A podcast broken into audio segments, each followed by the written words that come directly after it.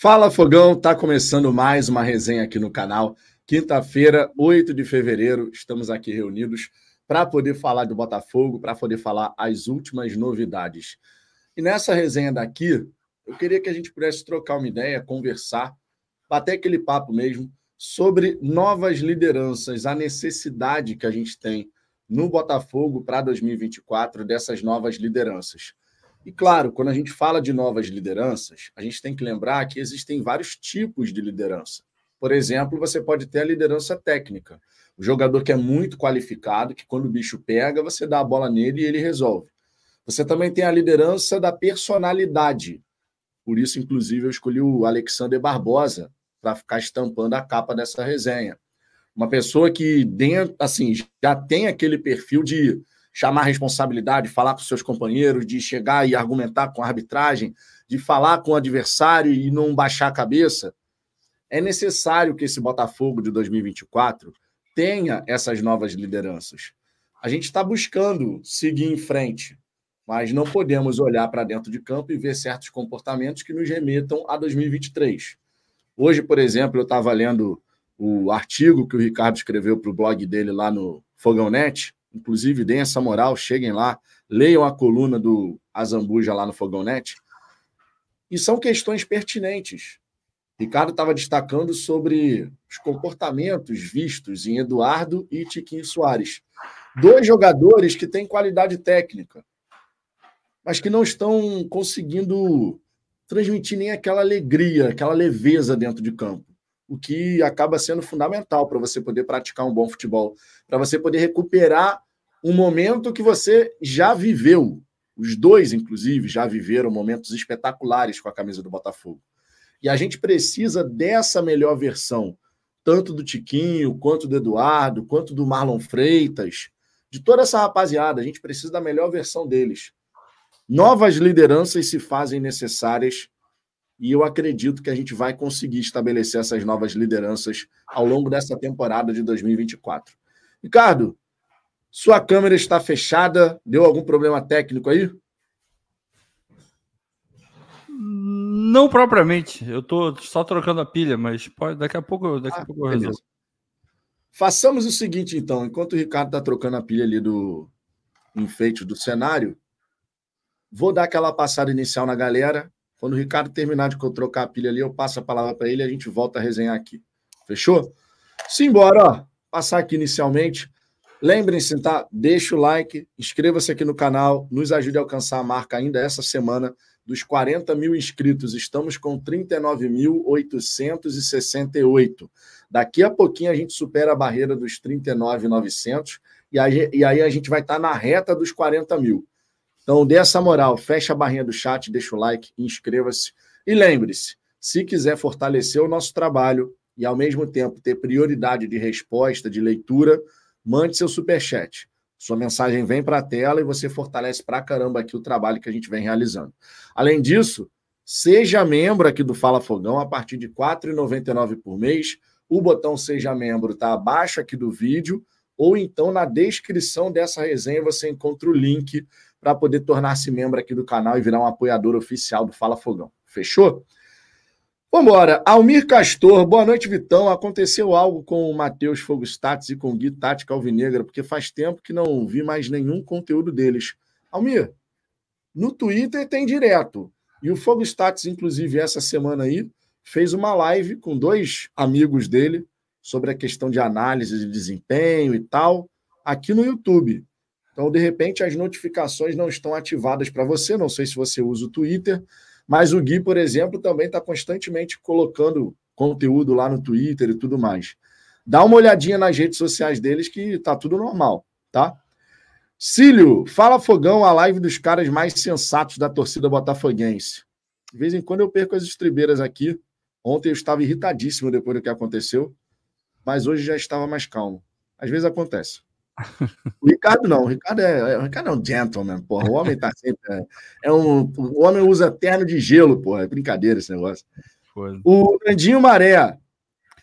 Gente, se tiver aí na, no chat alguém que cria esses perfis fakes aqui nossos, cria por gentileza um perfil fake do Nandinho Maré. Cria assim, Nandinho Maré positivo.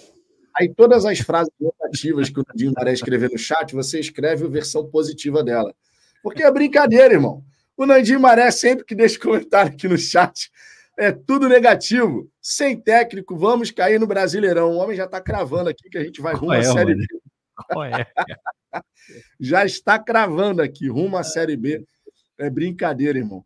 Preto Black, Botafogo precisa de laterais para chegar e pegar a camisa e ser titular. Volantes, um meia de verdade, porque o Eduardo nunca foi bom. Agora, depois da.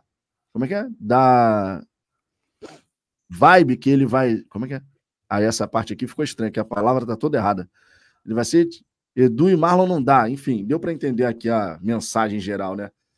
Te amo, Fogô, nosso glorioso Ronaldo. Hoje vi o Josa Novales falando sobre o Damian Soares e ele elogiou muito a parte defensiva e o percentual de cruzamentos certos. Aliás, eu cravei aqui que o lateral direito chegava quarta-feira, lembra? O Ronaldo está com informações privilegiadas, é bom lembrar, né? É bom lembrar, né, Ronaldo? Renato Alves aqui presente também. O Alfredo Dias dando boa noite para a galera. Evanilson. Evanilson, meu querido, eu preciso do seu DDD e WhatsApp para te adicionar no grupo do Fala Fogão, tá? Você é, falou que mandou e-mail, mas no meu e-mail não chegou nada, não. Eu pedi lá no Instagram, tá? Manda lá que eu vou incluir você no nosso grupo do WhatsApp. Olha, outra frase maravilhosa para tornar positiva do Dandim Maré. Com os Nutelas acabaremos e Texto vai fechar o caixão. Irmão, por favor, cara, façam isso. A mídia independente botafoguense vai agradecer. Criem um fake do Nandinho Maré. Nandinho Maré positivo. Nandinho Maré positivo tem que ser o nome. Aí você coloca todas as frases que o Nandinho Maré escrever, negativa, que normalmente é assim, tu coloca a versão positiva dessa frase. Por gentileza, gente. Façam isso pela gente. Jefferson Fogo, Vitão, na minha opinião, o perfil ideal de jogadores do Botafogo tem que ser como o Barbosa. O cara tem sangue nos olhos, ele come carne crua, faz sacrifícios e bebe, bebe sangue. Que isso, cara? Isso, cara. Que isso, cara? Que isso, nesse pô, nível. cara, carne crua, carne crua até eu como, pô. É, carne lá. crua tá de boa. Agora, pô. a parte dos sacrifícios e bebe sangue, o homem é isso, é psicopata. Cara, que isso, que isso cara. E, cara, depois dessa aí eu passo até a palavra para você. Que o que, que você tem a dizer sobre isso? E, claro, sobre essa questão da necessidade das novas lideranças, que a gente vai trocar uma ideia aqui hoje sobre isso. Cara, boa noite, né? É... Quanto a carne crua, eu não vou falar nada. Eu, até eu como, né? Pô, tu pega ali um, um steak tartar, pô, steak tartar, quando é bem feito, coisa linda, né? Pô, aquela torradinha, nossa senhora.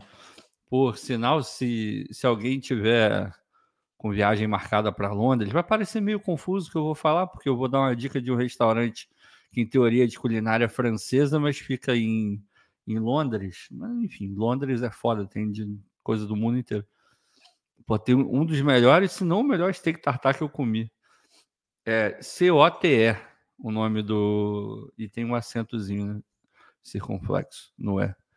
Ou no O, na verdade, no O maravilhoso, assim, tem vários lugares, é Cotê, não sei se é assim, provavelmente é. É maravilhoso, tem um dos melhores steak tartar que eu comi na minha vida. Tinha um, um que, qual foi o outro que eu comi? Foi um cocovan, acho que foi um cocovan. Nossa, maravilhoso, Jesus Cristo. Vale a pena. E o mousse de chocolate também, coisa coisa linda. Não é tão caro, mas também não é tão barato. Separa um, um dinheirinho legal para comer, porque Realmente vale a pena. Mas, voltando ao que nos interessa, a gente precisa. Eu, eu, acho que eu falei um pouco disso ontem, né? De que o Barbosa talvez é, possa assumir esse papel. O cara tá chegando agora, então tá se ambientando. Naturalmente vai ganhando espaço, naturalmente a coisa vai evoluindo e pode ser que ele vire esse cara dentro do campo eventualmente até capitão também. É, vamos ver, esse é o tipo de coisa que tem que ser estimulado, né? Se o técnico vê que tem gente com perfil, ele tem que estimular isso. Não adianta nada o cara ter perfil e não ser estimulado, porque de repente ele não, não vai se colocar por ser um pouco mais tímido, por estar chegando agora. É, é um é um, uma coisa que a gente realmente precisa trabalhar. Mas também não adianta forçar, né? Se não tem ninguém no elenco com esse perfil, ou você assume que para você tá tudo bem não ter, ou você vai atrás de um jogador que tem esse perfil. Né? Eu já falei aqui que eu espero que o Alan, ou o Alan, acho que é Alan, né? consiga absorver um pouco desse espírito, não por ser uma característica muito forte dele, porque não parece ser assim, pelo menos ao longo da carreira dos jogos que eu vi.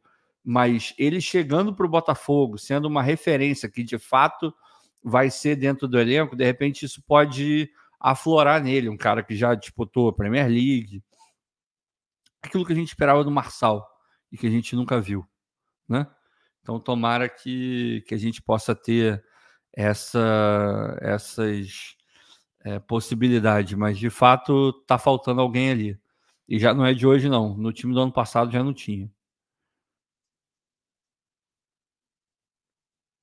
É, aí eu queria só trazer aqui uma declaração do Barbosa, porque ele foi nas suas redes sociais para tranquilizar a galera, né? Porque tomou uma pancada ali, foi substituído.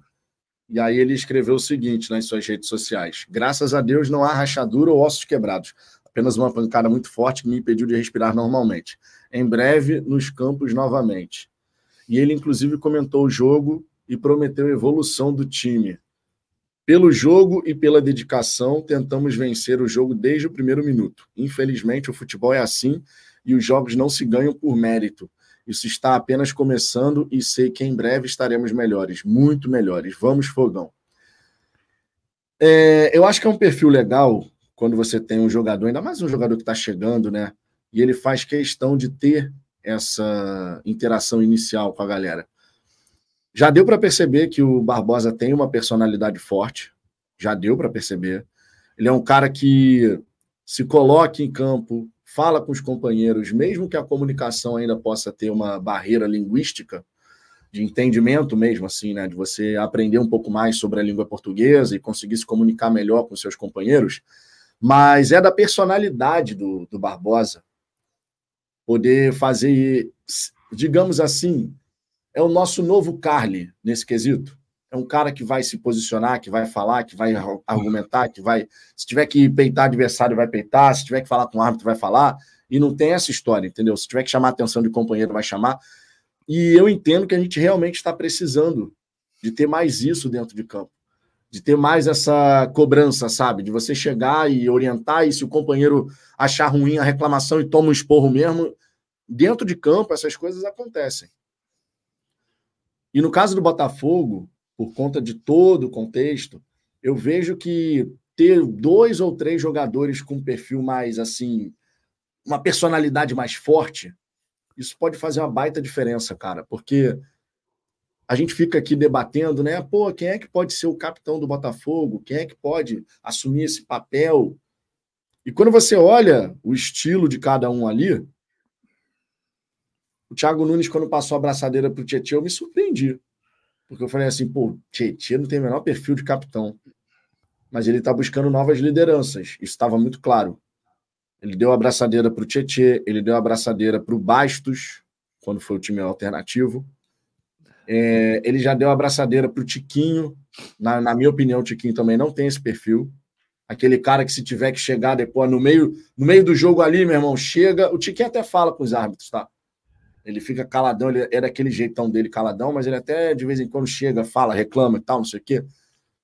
Mas a gente precisa de alguém com personalidade forte. Esse Botafogo precisa ter uma personalidade forte. Depois de tudo que aconteceu, eu enxergo muito isso. A gente precisa ter um Botafogo de personalidade forte, que realmente se imponha, sabe? Que não vá aceitar as coisas acontecendo e ficar ah, de boa, tudo bem, não sei o quê. Como é que você vê isso, Ricardo? E eu quero saber a opinião da galera também sobre essa situação. Porque é um perfil de liderança. Quando você fala alguém que tem personalidade forte, é um perfil. A gente vai falar de outros perfis, como, por exemplo, a liderança técnica. A chegada do Luiz Henrique pode ajudar nisso, a chegada do Alain pode ajudar muito nisso. Mas sobre essa questão da personalidade, personalidade intensa, forte, que se impõe, você, nesse ano de 2024, você vê isso ainda mais necessário, por exemplo, porque 2023, em dado momento, a gente sentiu muita falta, né? É, cara, assim, eu acho que jogadores com esse perfil, eles são necessários em qualquer grupo, assim, de verdade. Eu acho até que não só para time de futebol, não, para a vida, assim. Qualquer coisa que seja em grupo, você tem que ter aquela pessoa que, que vai ter, vai tomar a dianteira, é, vai ter gente que vai ficar um pouco mais retraída, vai ter gente que vai ficar no meio do caminho e precisa de um, um empurrãozinho. Mas tem gente que você não precisa falar nada, tem gente que até exagera, né? É, aquela coisa do tem alguém, eu, eu, eu. A pessoa, o professor nem terminou de, de falar, já tá levantando o dedo, tipo Hermione no, no Harry Potter. É, tem que ter um, tudo, como tudo na vida, tem que ter equilíbrio. Mas sem dúvida nenhuma, ter essa figura em campo já seria muito necessário. E no Botafogo atual, mais ainda, por tudo que aconteceu e e tudo que você precisa é, conectar dentro do campo, né? Porque eu, eu reafirmo que, para mim, o que aconteceu ontem no último jogo em nada tem a ver com, com o que aconteceu no final do ano passado, mas é, precisa de alguém ali dentro para chamar a atenção desses caras novos e de quem já estava lá, de que, independente se isso já aconteceu duas, três, quatro, cinco, dez mil vezes, isso não pode acontecer. A gente não pode perder é, é, pontos assim do jeito que a gente vem perdendo, porque beleza, hoje é no Carioca, o que é ruim, porque está tá complicando a classificação para aquilo que seria o mínimo, o básico que o Botafogo tem que fazer, que é ir para as semifinais, mas ainda assim é o Carioca, gente. Se tiver, porventura, jogar a Taça Rio de novo, o Botafogo vai jogar e muito provavelmente vai, vai acontecer a mesma coisa do ano passado em termos de conseguiu o resultado para jogar a Copa do Brasil, que é o que interessa na, na Taça Rio. Mas, é, de fato, a gente precisa desse, desse jogador, é, ou desses jogadores, né? Porque vai ser importante. É, e sobre Campeonato Carioca, vale destacar: o Botafogo, nesse momento, está caindo para a quinta colocação, né? Com a vitória do Vasco. E nos últimos cinco jogos do Campeonato Carioca, o Botafogo só tem uma vitória taça. É, uma vitória, dois empates, duas derrotas. Esse é o retrospecto do Botafogo nas últimas Horrível. cinco partidas Horrível. do campeonato. Muito ruim. E a gente está perigando aí, mais uma vez, de ficar fora da, das semifinais, né? A situação é, já era para estar tá muito mais encaminhada, vamos combinar, não fosse certos resultados que a gente teve recentemente. É, Flávio Cavalcante, Leandro Matheus do Sampaio Correia pertence ao Botafogo? Pô, Flávio, eu não sei te dizer, cara. Você sabe essa informação, Ricardo? É menor ideia, não sei nem quem é Leandro Matheus, cara. É, não sei, de verdade. Posso pesquisar aqui, de repente eu acho aqui. Dá uma pesquisada. O Paulo Tadeu aqui, ó. Vocês viram no canal Our Sports? Textor sondou o staff do Modric para saber. Pô, Paulo. Vamos manter os pés no chão, cara, porque essa história de jogador assim, dessa. Não vamos entrar nessa, não. O Modric é jogador do Real Madrid. É um cracaço de bola. Cracaço de bola. Mas, tipo assim, o Botafogo tá atrás de um, de um jogador de meio de campo, mas não é nesse perfil, tá? Não é nesse perfil de estrela mundial, sabe? Não é nesse perfil. Então, essas informações que ficam surgindo para lá e para cá, de certos canais, de certos sites, a gente tem que ter muita calma na hora de consumir, para não ficar alimentando uma expectativa que não faz o menor sentido, tá? De verdade, Bom, sempre, sempre muito atentos aí. Diga é, lá. Pelo, pelo Transfer Market, tá dizendo aqui que ele era do Botafogo Sub-23, aí foi, é, foi pro Resende, meio que de graça. Tá, tá dizendo aqui que foi free, free transfer, então tá dizendo que foi de graça. E o Resende emprestou ele para o Sampaio. Então é o que está no Transfer Market. É, e o Valdir Alves aqui dizendo que o Leandro Matheus não é mais do Botafogo, ele foi dispensado. Então, ele foi, foi goleiro do Sub-23, quando esse time ainda existia, ele não pertence ao Botafogo mais. Tá aí. É o que está no Transfer Market. Corroborando. JP Alberoni, Botafogo não renovou com ele. Também aqui fornecendo as informações. Deixa eu ver aqui outras mensagens da rapaziada.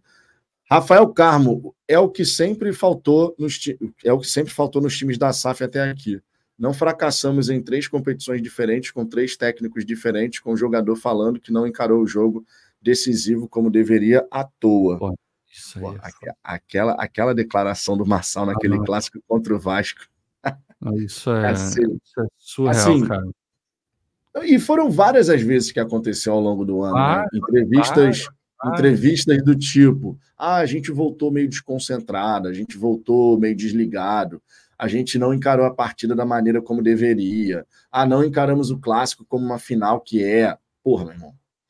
Sabe, é, é, essa mudança de, de mentalidade, essa mudança de perfil dos líderes do grupo, isso realmente é muito importante, cara. Muito importante. Sabe, sabe qual é a sensação que hoje, olhando assim, eu, eu tenho? É de que os caras olharam e falaram: bom, a gente está aí com 13 pontos de vantagem no brasileiro, né? É, e eu não estou dizendo que isso foi na Copa do Brasil, porque na Copa do Brasil acho que a gente nem 13 tinha. Quando o Castro sai, a gente tem 7, se não me engano. Então, e não tinha chegado a 13 com o Castro. Acho, enfim, não era uma vantagem tão grande. Mas é, o que eu quero dizer é o seguinte: eu acho que em vários momentos esse elenco do Botafogo no ano passado, ele olhou e falou: Cara, vai ser, a gente já está tão encaminhado para ganhar o brasileiro e isso é tão grande aqui no Botafogo, ganhar um brasileiro, a gente vai entrar na história, não sei o quê. Então, tipo assim, ah, se, se der ruim na Copa do Brasil, tudo bem. Se der ruim no, na Sul-Americana, tudo bem, porque, porra, é impossível a gente perder o brasileiro, né? Tanto, tantos pontos na frente, né?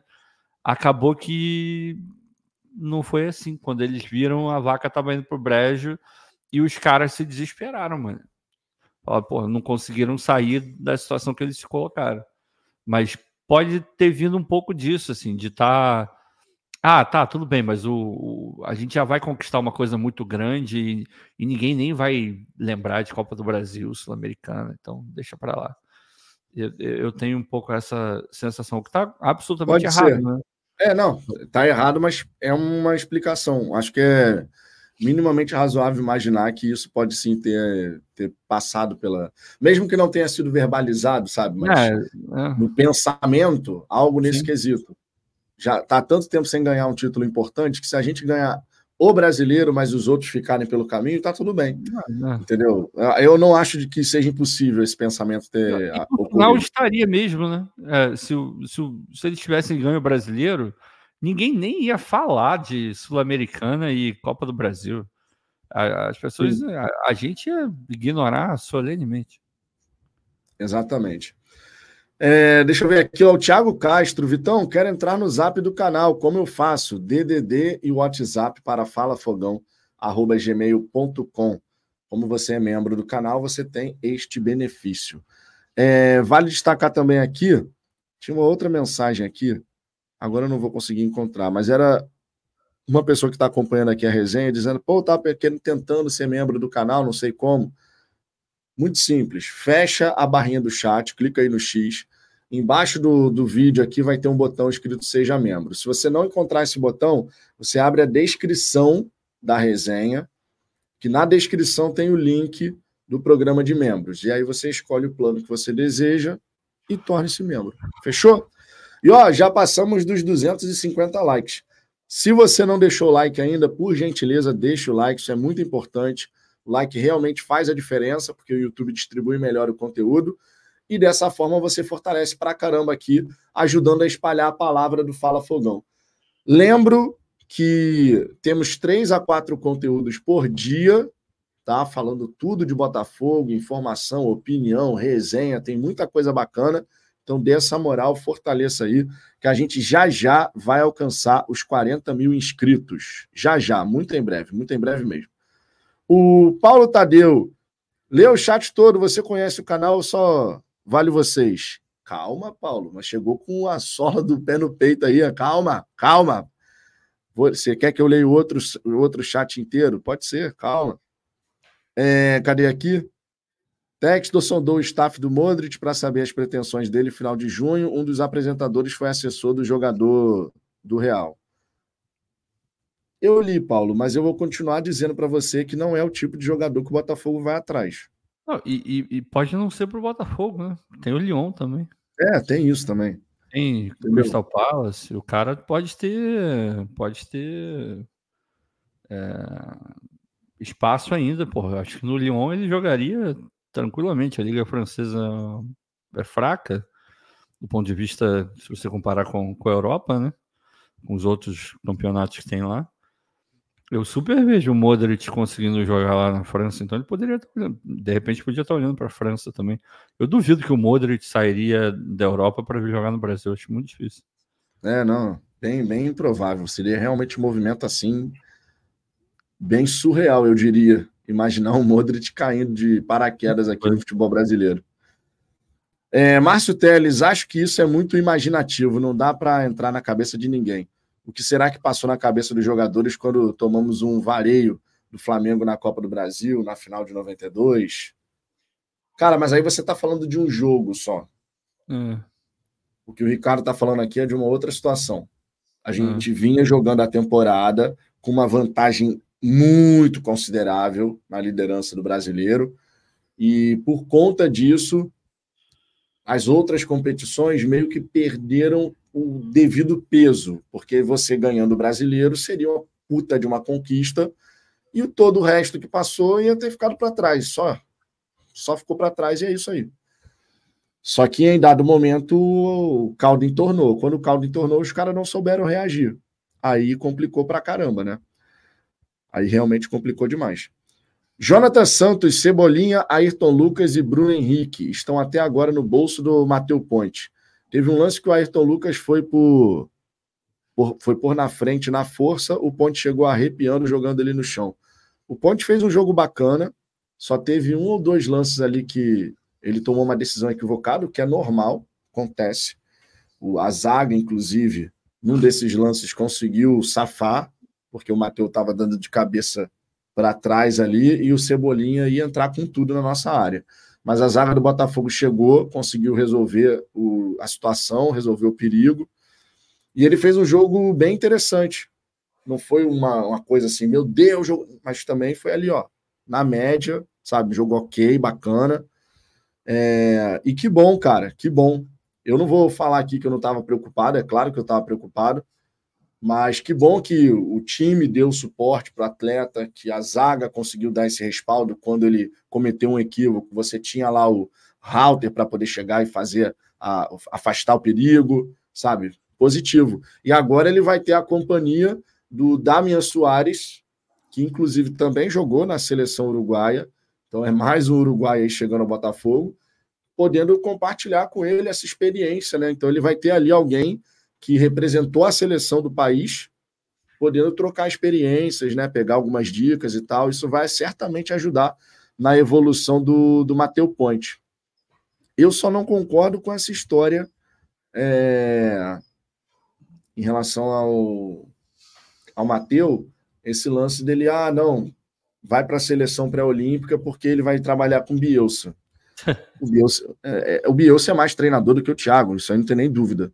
Mas, pô, a gente perdeu uma grande oportunidade de ter alguém aqui na lateral de saída, o que provavelmente evitaria do Thiago colocar o sistema com três zagueiros para começo de conversa. Ele manteria já o sistema que é esse daí que a gente está vendo, quatro defensores, do, o 4-2-3-1, né? Quatro defensores, três jogadores no meio de campo, dois pontas, um atacante. Só que ele teve que mudar tudo porque a gente não estava com nenhum lateral. Ele, ele, então, ele, teve, não. Ele escolheu mudar. Já, já falei sobre isso aqui. Ele escolheu mudar. Não é que ele teve, não. ninguém obrigou ele a fazer.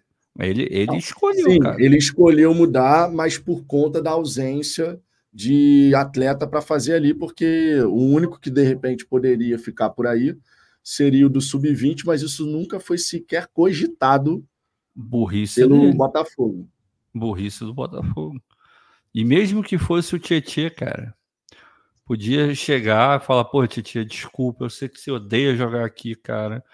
É uma merda, eu não queria fazer isso com você, cara. Eu juro que assim que chegar o lateral, eu vou te tirar e, porra, prometo pensar 10 milhões de vezes antes de pedir isso de novo. Mas eu preciso jogar da maneira que a gente vai enfrentar os desafios maiores, cara. Eu não posso mudar todo o clube, todo o sistema por conta de um jogador apenas que não está aqui. Então, assim, o erro, o erro foi ter liberado o Mateu, mas beleza, liberou. Cara, eu já falei isso aqui, falei antes disso tudo acontecer. A gente esquema que não era o que a gente tinha que jogar, porque claramente nunca foi uma preferência do, do Thiago jogar com três defensores, nunca foi, todo mundo sabe disso.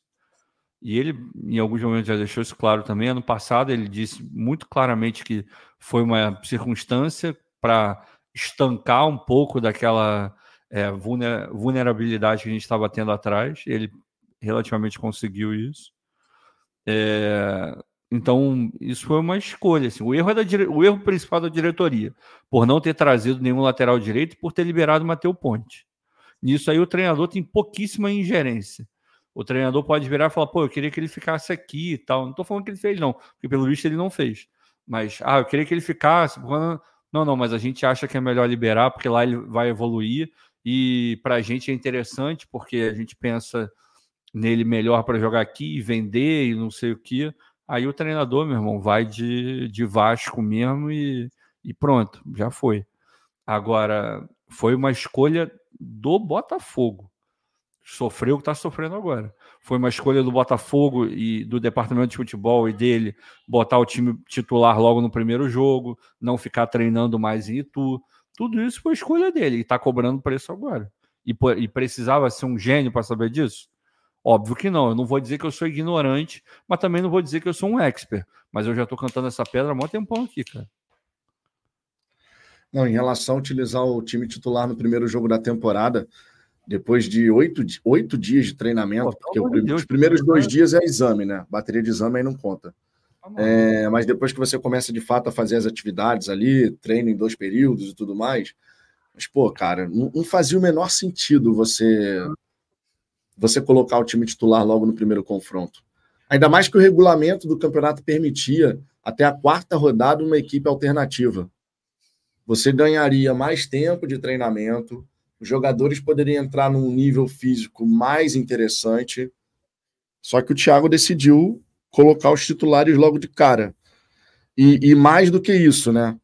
Por conta dessa ausência do, do lateral, nesse entendimento de que lá com o Bielsa o Mateu Ponte iria poder progredir, por conta disso ele mudou. Eu pensei de fato que ele fosse com três zagueiros, porque terminou uma temporada com três zagueiros, aí ele começa a temporada seguinte com três zagueiros, joga aí quatro jogos e depois decide mudar tudo. Tipo assim, cara. Nessa daí o Thiago complicou. Ele poderia fazer o simples, mas complicou. Inclusive, foi algo que eu falei bastante na, na resenha da hora do almoço, no vídeo das 18 horas também. Simplificar é preciso. Você tem que, você tem que ir fazendo as coisas gradativamente. Você faz as coisas em camadas. Primeiro você faz a base sólida, com instruções muito claras para os atletas. Qual é o nosso sistema base? A gente joga assim na fase ofensiva, a gente joga assim na fase defensiva. Quando tem uma transição, a gente faz isso. Quando tem uma outra, a transição defensiva, a gente faz assado.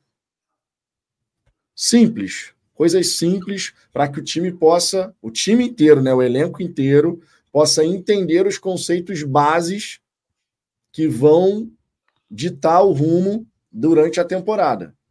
É, é aquilo que você tem sempre que saber. Eu parto sempre de um ponto de partida. Qual é o meu ponto de partida, taticamente falando, em termos de movimentações, as primeiras coisas que a gente tem que fazer? Você sempre tem um ponto de partida. A partir desse momento, desse ponto inicial, gradativamente você vai colocando novas camadas de informações. Olha, a gente está dominando agora isso daqui. A gente agora vai acrescentar um novo elemento. E a gente vai progredindo, e vai progredindo, e vai progredindo. Mas você vai do simples ao mais complexo. O Thiago ele decidiu fazer um caminho inverso. Ele decidiu colocar um sistema que não vai adiante, ou seja, a gente perdeu ali alguns jogos, porque não adianta o Thiago, por exemplo, agora chegar e falar assim: não, mas aquilo que a gente fez naqueles quatro primeiros jogos, mais adiante, pode nos servir, porque sistema com três zagueiros, para você consolidar, você precisa de tempo de treinamento e jogos, tempo de treinamento e jogos. Eu lembro da entrevista do Caçapa, quando ele foi anunciado como interino do Botafogo, que você vai pesquisar um pouco mais, né? Tinham duas entrevistas do Caçapa. Uma delas, ele dizia: Eu gosto muito de jogar no sistema com três zagueiros, o 3-5-2. Mas eu sei que para implementar esse sistema, você precisa azeitar muito bem a máquina. Você precisa praticar muito. Porque, caso contrário, você vai ter buracos ali que o seu adversário vai saber explorar. Mas quando você chega nesse nível de entendimento tático, quando a coisa já está fluindo legal, aí você consegue explorar todas as potencialidades do sistema de jogo. Então, o Thiago Nunes ele foi do complexo e agora ele vai começar gradativamente aí para o simples, né? Porque você começa fazendo várias, vários testes, jogador fora de posição, porque ele, ele inclusive deu a declaração, né? No dia 17, data de estreia do Botafogo, dando a declaração de que são atletas profissionais, tem que ter a capacidade de jogar em várias funções, de conseguir dominar uma bola e fazer não sei o quê. Então, assim, ele tem a visão dele. Ele tem uma visão que foi sendo moldada de que atletas têm que ter a capacidade de transitar em várias funções. Só que é, isso é muito bonito na teoria. Então ele vai de uma ideia complexa, que é todo e qualquer jogador, de repente, vai poder fazer funções distintas, para depois ele começar a ver, não, esse, esse atleta aqui, ele vai render melhor ali, onde ele vai me entregar o melhor resultado. Aquele ali é a mesma coisa. Se eu colocar na outra posição ali, não dá muito bom, não, só se for a última da última necessidade. Aí é foda, né? Mas antes tarde do que nunca. Antes tarde do que nunca, pelo menos. Canal do Anderson Mota. Hoje o povo sabe quem é o pé frio. Absurdo. Hashtag fica em casa. Anderson, irmão, eu já vi de tudo no estádio, cara. Quem vai a vários jogos toda hora vai ver de tudo, Anderson. Eu já vi vitórias maravilhosas, derrotas ridículas. Eu já vi um não gutural, Ricardo Zambuja no estádio, coisas que você não vê quando você está em casa. Eu já vi empate modorrento, eu já vi Botafogo tomando gol no fim, fazendo gol no fim, tomando virada ridícula, virando um jogo que parecia perdido. Cara, quando tu tá sempre no estádio, irmão, não tem jeito. Não tem jeito. Então não tem essa de pé frio, não, cara. Não tem essa de pé frio, não. Agora, você prova que você é pé quente. O próximo jogo do Botafogo que tu for, Botafogo tem que ganhar e o outro tem que ganhar. E aí a gente vai falar, pô, Anderson Mota tem que estar sempre presente no estádio. Sempre presente no estádio. aí, ó, muitas explicações. O último jogo que tu foi, ô Anderson, foi qual? Diz aí o placar. Deve ter sido uma vitória, que foi no Carioca, mas se bem que no Carioca foi, o, veio, né? foi o, o da Fire Zone lá que vocês foram. Ah, é, foi que a gente acabou empatando. A gente acabou empatando, é verdade, é verdade. Foi aquele jogo foi um a um. O Botafogo teve chance de ganhar, que inclusive é uma outra questão que a gente precisa melhorar, né? Uma outra questão que a gente tem que melhorar. Saber colocar a bola dentro da casinha, né? Fazer as oportunidades. É, cadê, ó? Aí, ó, o Anderson, o Anderson fica revolto, ó. Aí, ó. Vem com essa não. Fui a todos os jogos no Brasileiro, menos contra o Vasco. Então tu não foi a todos, pô. Fui a todos, menos. Então tu foi a todos. Não foi a todos. Mas tá bom, Anderson. Tu não é pé de geladeira, não. Tu fica chateado porque é pé de geladeira. Então você não é pé de geladeira, não, Anderson. Fica tranquilo, fica tranquilo. É, deixa eu ver aqui outras mensagens. O Rodolfo Rocha, grande fala fogão. Na verdade, o Scout colocou ele no Botafogo, mas ele não condiz com o que o John Textor tem em mente para um treinador do Glorioso. Ricardo, comente essa situação. O Textor assinou embaixo a escolha do Scout do departamento de futebol. E eu não posso deixar de dizer, na ocasião que eu vi a duração do contrato do Thiago Nunes, Opa. eu me surpreendi negativamente. Eu não esperava. Ah, cara, sinceramente, se o Textor concordou, se, se, o, se o Thiago hoje é treinador, foi porque teve a, a anuência do Textor. E aí, sinceramente, não me importa se foi ele que escolheu ou não escolheu. Ele deu o ok, vai cair na conta dele também, cara. Acho que esse é o justo. Porque se ele queria. Ele é o todo-poderoso. A gente cansa de dizer aqui que tudo no Botafogo acontece porque ele quer. Aí nessa ele. Ah, pô, eu não posso fazer nada. Vamos ter que ir com o scout, com o departamento de futebol. Porra nenhuma, ele cansa de passar por cima de todo mundo, cara. Então, se o Thiago está lá no banco de, de, reservas do Botafogo, também é porque o Textor quis. Então não tem nada que aliviar para ele, não, cara. É, o Thiago é obra do Textor do departamento de futebol. E aí, obviamente, está o scout inserido. Todo mundo tem, tem sua assinatura nessa contratação aí que é, pode dar certo, pode dar errado. A gente tem que ver conforme o tempo for passando, mas não tem como aliviar para ele, não, cara. É, ah, é não, é concordo. É diferente Esse, A partir do momento que ele assinou embaixo, ele está no meio do, no, é, do meio da brincadeira aí. Pô. Essa não. E é diferente do Laje e do Castro. Aí todo o louro foi para o Textor e todo o, é, o questionamento foi para ele também quando da demissão do, do Laje. Porque aqui foi um movimento 100% dele. O departamento de futebol não teve nada a ver com nenhuma das duas escolhas. Aí não dá para culpar o Mazuco, por exemplo, não dá para culpar ninguém por nada, nesse sentido de escolha e demissão de técnico. Agora, com o Thiago, Thiago é obra de todo mundo do Botafogo, não só do scout, não sei o quê. Tem uma, teve um dedo apontado na escolha. Olha, eu acho que esse aqui é o melhor perfil, hein? E o Textor resolveu é, é, acatar a decisão dos caras. Talvez por ter escolhido o Lúcio Flávio antes, e ter dado a cagada que deu. Então ele olhou e falou: opa, vou dar um voto de confiança para esses caras aí, porque eles não queriam demitir o Laje e no final talvez eles estivessem certos, né? É, tem essa, essa questão é muito complexa, cara. É difícil analisar. Eduardo Marques, Thiago Nunes não é obra do texto. Pode ter certeza que na hora de mandar embora não vai ter pena. Será? Se ele tiver que mandar o, o Thiago Nunes embora, ele não vai. Eu não vejo isso sendo tão simples assim, não. É claro que ele não vai ter o mesmo apreço que ele tinha pelo Castro. São coisas de bem diferentes. É, mas assim, também não é qualquer coisinha que vai fazer o texto chegar e falar, Nunes, tchau. Pega o teu boné e vai embora. E, e de não novo, acho que vai ser qualquer coisinha, não. O Thiago é obra do Textor também. Também. Pode não ter sido ele a trazer o nome, pode ter, não ter sido ele a enxergar todas as qualidades e, e o fit que em teoria era o, o melhor no momento, segundo o departamento de futebol, mas, de novo, nada no Botafogo acontece se o Textor não quiser minimamente, ou se ele não é, se colocar contrário a qualquer coisa que estejam pensando lá dentro. Se ele apontar, o, o clube inteiro pode estar falando, ah, eu quero isso. Se ele não quiser, não vai acontecer. Porque ele é o dono. Ele, ele manda tudo, ele coloca o dinheiro. Não tem ninguém no Botafogo, na SAF Botafogo, que vai chegar para ele e falar: não, você não vai fazer isso. Se ele quiser fazer, ele vai fazer, pô. Então é obra dele também, pô. Rony Marques, Jacob Monte se contundiu. É sério isso? Acho que ele pisou em algum despacho, se cortou com a garrafa de cachaça, pois jogando futebol não foi. Mas não foi mesmo. Cara, se machucou. O Botafogo, inclusive, uma coisa que a gente sempre falava, né?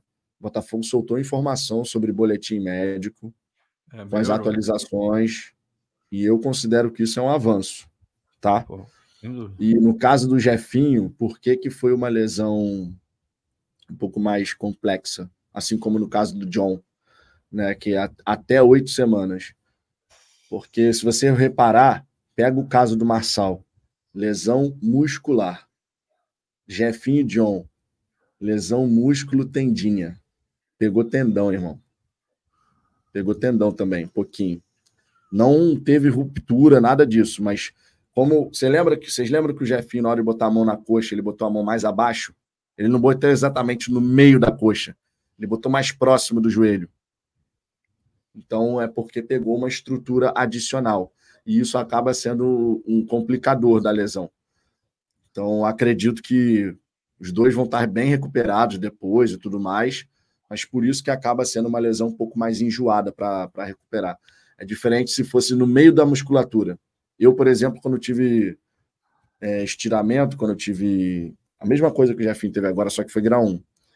O meu foi exatamente no meio da coxa. Foi só o músculo que estava lá. Não tinha nada de parte de tendão, nada disso. Foi exatamente no meio. É mais fácil de recuperar quando é assim. Agora, vai ficar tudo bem, o Jefinho vai ficar bem pra caramba daqui a pouco, tá voltando a jogar aí e nos ajudando. Fábio Faria, aqui, antes de mais nada, usar uma superchat do Ronaldo aqui, ó. Eu ligo tanto pro Carioca que vi Aurora e Melgar. Tá e o Ronaldo disse que são dois times fraquíssimos. É, é, é a gente sabe que né? o grande ponto é a altitude. O grande ponto é a altitude. Inclusive, isso é algo que gera preocupação, porque o Botafogo vem tomando gols de bola aérea. Né? Nesse campeonato carioca já foram algumas vezes, inclusive, quatro ou cinco já. É, e na altitude, se a equipe adversária falar assim, irmão, vou começar a cruzar a bola na área toda hora. Cruzamento na altitude, ele, a bola vem mais rasante, é mais complicado. Tempo de bola, então, para goleiro fica bem difícil, bem mais difícil. E é algo que o Thiago Nunes vai ter que trabalhar bem, né? Vai ter que trabalhar bem, porque caso contrário, um dia ruim na altitude, se você demole, te complica uma enormidade, né, Ricardo? Não, é, é aquele negócio, cara. Embora a diferença técnica certamente seja muito grande em favor do Botafogo, é o tipo de confronto que tu tem que sair de lá vivo. Porque aí traz para o Rio de Janeiro, em teoria, você consegue resolver tua vida. Se fizer as coisas da maneira correta, né? Ninguém ganha de véspera. Mesmo com a disparidade técnica entre uma coisa e outra. Mas tem que sair de lá vivo, assim. É se der para ganhar, ótimo, excelente, melhor do cenário. Agora, não tá dando para ganhar, minimiza o dano. Arruma um empate, perde de um gol. É, esse tipo de coisa precisa acontecer e eu tenho certeza que é o que está na cabeça dos caras também. O Wilson Cerqueira, será que o Sá vai meter o pé? Se acontecer, prova que alguns jogadores do Case 2023 não fazem parte do projeto do Thiago Nunes. Já era tempo desse técnico já ter arrumado alguma coisa no elenco. Cara, até onde a gente sabe, o Vitor Sá está insatisfeito, incomodado com, com essa situação. Foi o que foi noticiado, pelo menos, de que ele está incomodado com a maneira que ele está sendo aproveitado. Eu consigo entender, claro, cabeça do jogador, porque você teve um fim de 2023 onde a torcida do Botafogo reconheceu o esforço dele, a personalidade que teve. Inclusive, antes da temporada virar, eu já falava aqui, na minha opinião, o Sá continua sendo titular, ali na ponta esquerda. Continua sendo titular por merecimento. E se vocês repararem na coletiva de ontem, quando questionam o Thiago Nunes sobre a situação do Sá, primeiro que ele diz que o Sá foi aproveitado. Aquilo ali foi uma sacanagem, né? Não, mas ele foi aproveitado. Ele atuou durante seis minutos ali para poder fazer o corredor lateral para dar suporte ao point. Pô, mas não era disso que o cara estava tava comentando, né? Não era disso que o repórter estava comentando. De ser aproveitado no, na função dele, mais tempo, né? Coisas assim. E o Thiago Nunes, ele, em dado momento, ele chega e fala assim: Eu não estou aqui para ficar avaliando o passado. Eu estou aqui para olhar o momento presente e o momento do Júnior é muito bom. Ele fala algo nessa linha, assim, não exatamente com essas palavras, mas nessa mas linha. É injusto, né, cara? Porra, Eu é... acho injusto, porque ele não deu a oportunidade para o Sá Porra. atuar na sua posição é de óbvio. preferência. Porra, isso é mais claro que qualquer outra coisa. Pô, tu tem um lugar onde o cara rende muito bem e vinha rendendo muito bem. E tem um lugar onde ele vai só cumprir uma função e ele não vai render tão bem. Aí você vira e fala: ah, não, o, o momento dele não é muito bom porque ele não está rendendo muito bem. Mas, pô, por que, que ele não está rendendo muito bem? Essa é a pergunta. E a resposta é tão simples quanto a pergunta. Ele não está rendendo tão bem porque ele está fora da posição dele, onde claramente ele não rende a mesma coisa. E, e aí o treinador mete uma dessa? Pô, desculpa, cara. Eu, se fosse o Vitor Saia, tá puto também. Não, dá para dá entender completamente a qualquer grau de insatisfação que o Vitor Sá tenha nesse momento. Não, Porque é. assim, até agora, o, o Vitor Sá, até agora, ele jogou um tempo como ponta esquerda. Um tempo foi o que ele fez. Todas as outras vezes ele foi utilizado de outra forma. Na ponta direita, na ala direita. Mas como ponta esquerda foi um tempo. Um tempo. Foi contra o Nova Iguaçu. Primeiro tempo lá em, ah, no Bezerrão. E vamos combinar? Vamos combinar? Assim, pelo que a gente viu do Jefinho, o Jefinho, mais cedo ou mais tarde, tomaria a vaga do, do Vitor Sá. Porque o Jefinho estava jogando mais, assim. O, Je, o Jefinho estava. É, você vê que ele voltou bem lá da, da França. O Jefinho que a gente viu no Carioca é um Jefinho que eu tenho muita dúvida de que vai ser reserva do Vitor Sá. Embora o Vitor Sá tenha terminado o ano muito bem provavelmente continuaria nessa boa fase se tivesse jogado no lugar correto. O melhor do Jefinho com o melhor do, do Vitor Sá, cara, o Jefinho ele te oferece coisas assim maiores. Ainda mais é, com um poder de finalizar melhor do que ele está agora. É, na minha visão, seria natural. Eu começaria com o Vitor Sá como titular, daria tempo para ele na posição correta, mas acho muito difícil que o Jefinho, ao longo do tempo, não fosse pegar essa posição. Mas é, quando você pega o jogador e coloca no outro lugar porra, aí, você, tem que dar o desconto devido na hora de analisar o desempenho do cara. Ainda mais comparar com o outro. Porra, não, ele tá, o outro tá no momento melhor do que esse daqui. Claro, o outro tá jogando não dentro da posição dele, porque ele jogou de ala algumas vezes, mas jogou quase sempre pelo lado que ele gosta de jogar, porra. Aí ele vai render mais, pô. Normal. Não, e uma questão importante também a se colocar sobre o Vitor Sá é que a minutagem do Vitor Sá até aqui ela é inferior à do próprio Jefinho, mesmo ele tendo se machucado. É, o Vitor Sá vai passar, claro, normal. Mas e menor também do que a do Júnior. Eu até trouxe lá no, no, Twitter essa informação que eu fui pesquisar, né, para ver quanto cada jogador tinha entrado em campo e tal. E a minutagem do Sá, perto da do Júnior, é papo de cento, cento tantos minutos a menos, assim, 140 minutos a menos do que o Júnior. Então, essa história de que, ah, não, um dos fatores preponderantes foi a minutagem.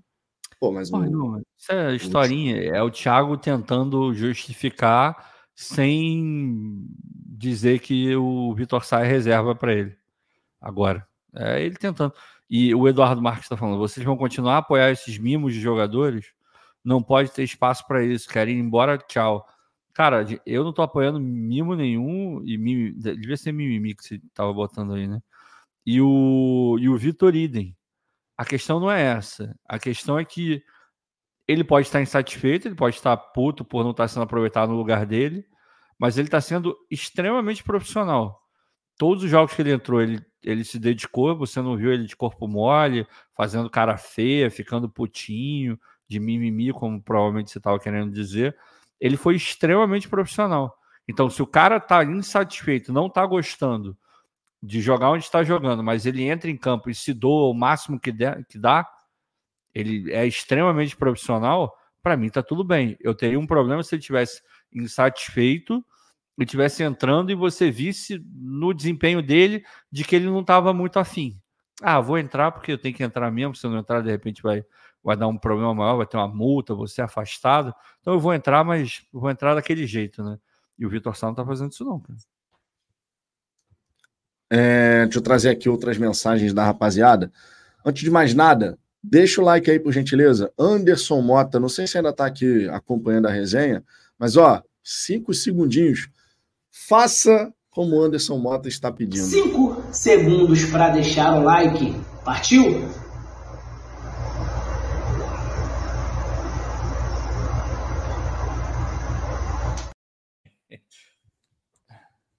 Não, e ó, o Ricardo, tu sabe que agora, depois de toda essa repercussão que a gente, que vocês sabem, que essa história do 1, 2, 3, 4 e meio, 5, isso ganhou uma repercussão muito grande depois que a gente colocou o Anderson para falar os 5 segundos aqui. Não duvido. Agora, agora o Anderson ele tem uma obrigação moral de sempre que ele for pedir o like, os 5 segundos, ele sabe que ele tem que colocar o dedo na posição aqui, ó. Aqui, ó, ó, ó, ó. Ele não pode mais fazer assim. Se ele tentar fazer assim, vai falar: não, peraí, tá errado. Ô, Anderson, 4,5, ó. 4,5 aqui, ó. 4,5 e 5. Tem uma obrigação moral agora, que as pessoas já ficam esperando para ver. 1, 2, 3, 4,5, 5. Não é mais 1, 2, 3, 4, 5. tem essa obrigação moral, Anderson, agora. É, o... Te amo, fogo. Cara, é impressionante. O Vitão e a Zambuja não estão apoiando mimo nenhum. Eles estão explicando uma coisa, mas é difícil de entender. Ah, a gente explica de novo, não tem problema, Ronaldo, não tem problema. Tamo junto. O Fábio Faria, Júnior Santos jogar na direita e Vitor Sá na esquerda, jogando desse jeito, nenhum dos jogadores vão render nada na temporada. Cara, eu entendo o, o Thiago querer testar uma coisa aqui, outra ali. O que eu questiono é a ordem em que ele executou essas questões no time do Botafogo. Quando eu falo da gente ir do mais simples para o mais complexo, que, que você pode fazer? O que, que você, na minha opinião, deve fazer? Eu começo com os jogadores nas suas respectivas posições, sem invencionice, sem nada. Vou colocar cada um na posição que se sente mais confortável para jogar. Faço esses caras performarem, o time ganhar, ganhar confiança, tudo que vem, né, com resultados positivos. Você ganha tempo para trabalhar mais questões.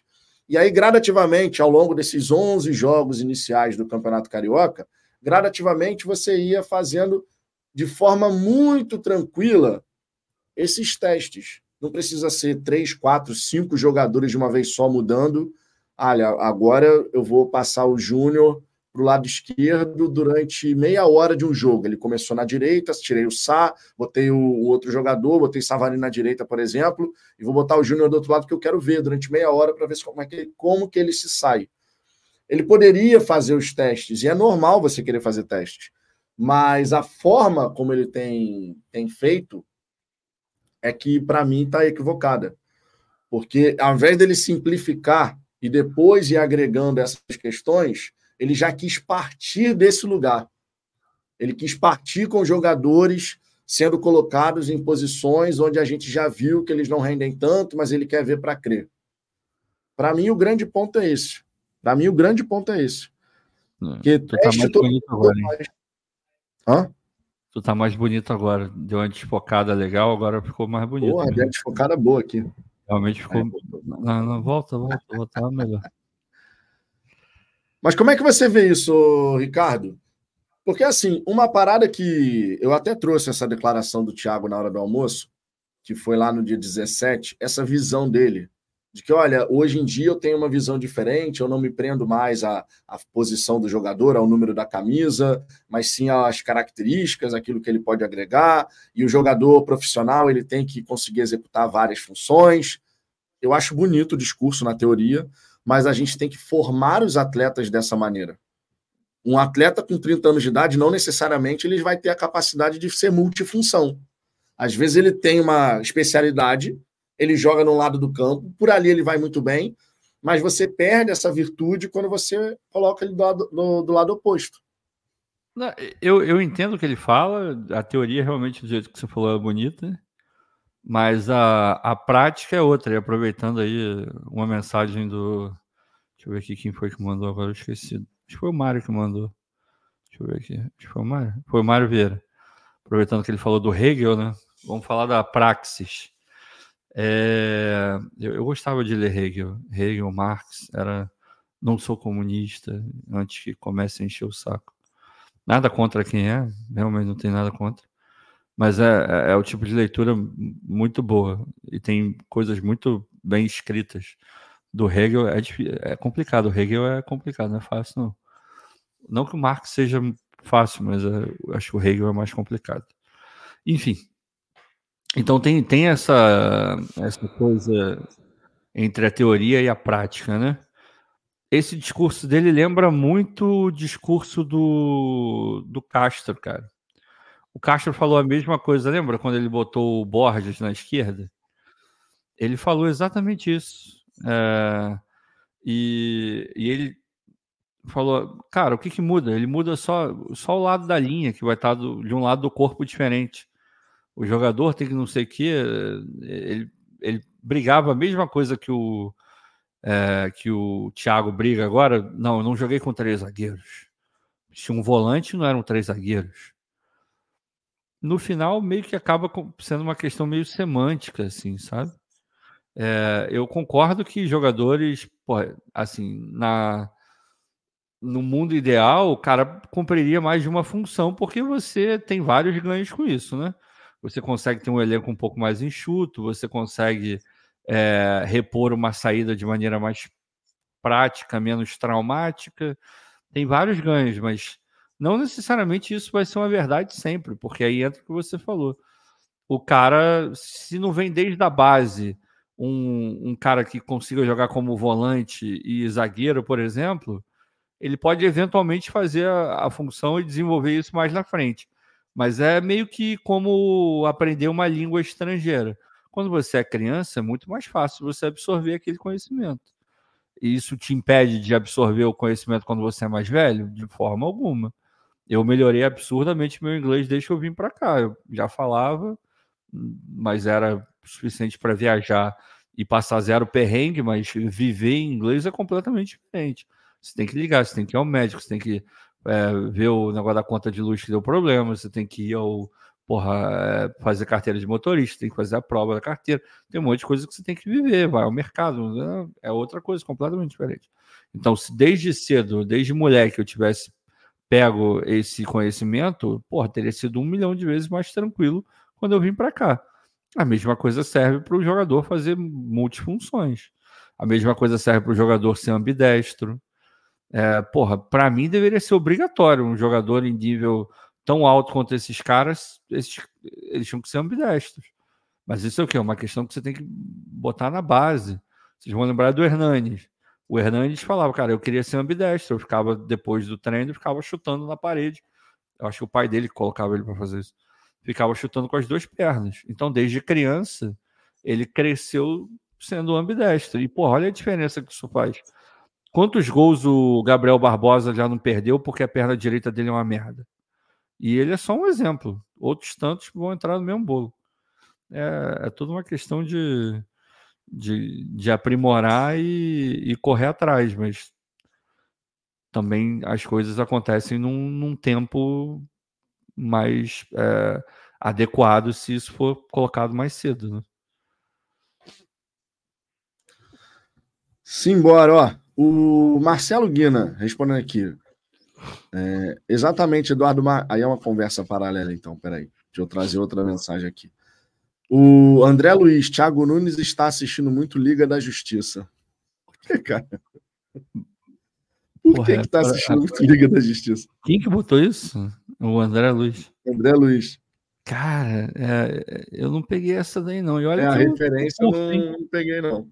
É, muito Liga da Justiça? Não entendi. Onde Fábio Farias, na pré-Libertadores tem que colocar cada jogador na sua posição pois senão os jogadores não têm rendimento em jogos até de atacante o Júnior Santos está fazendo função. Só falta o gatito ir para a linha. Isso, claro, não vai acontecer, mas o Júnior tá jogando em todas, cara. O Júnior já jogou em, de ala direita, ponta direita, ponta tá esquerda, tá na, cara, tá na cara que o Thiago virou fanzaço do futebol do Júnior Santos. E tá tudo bem, eu acho isso é, ótimo. Agora, você tem que ter um limite.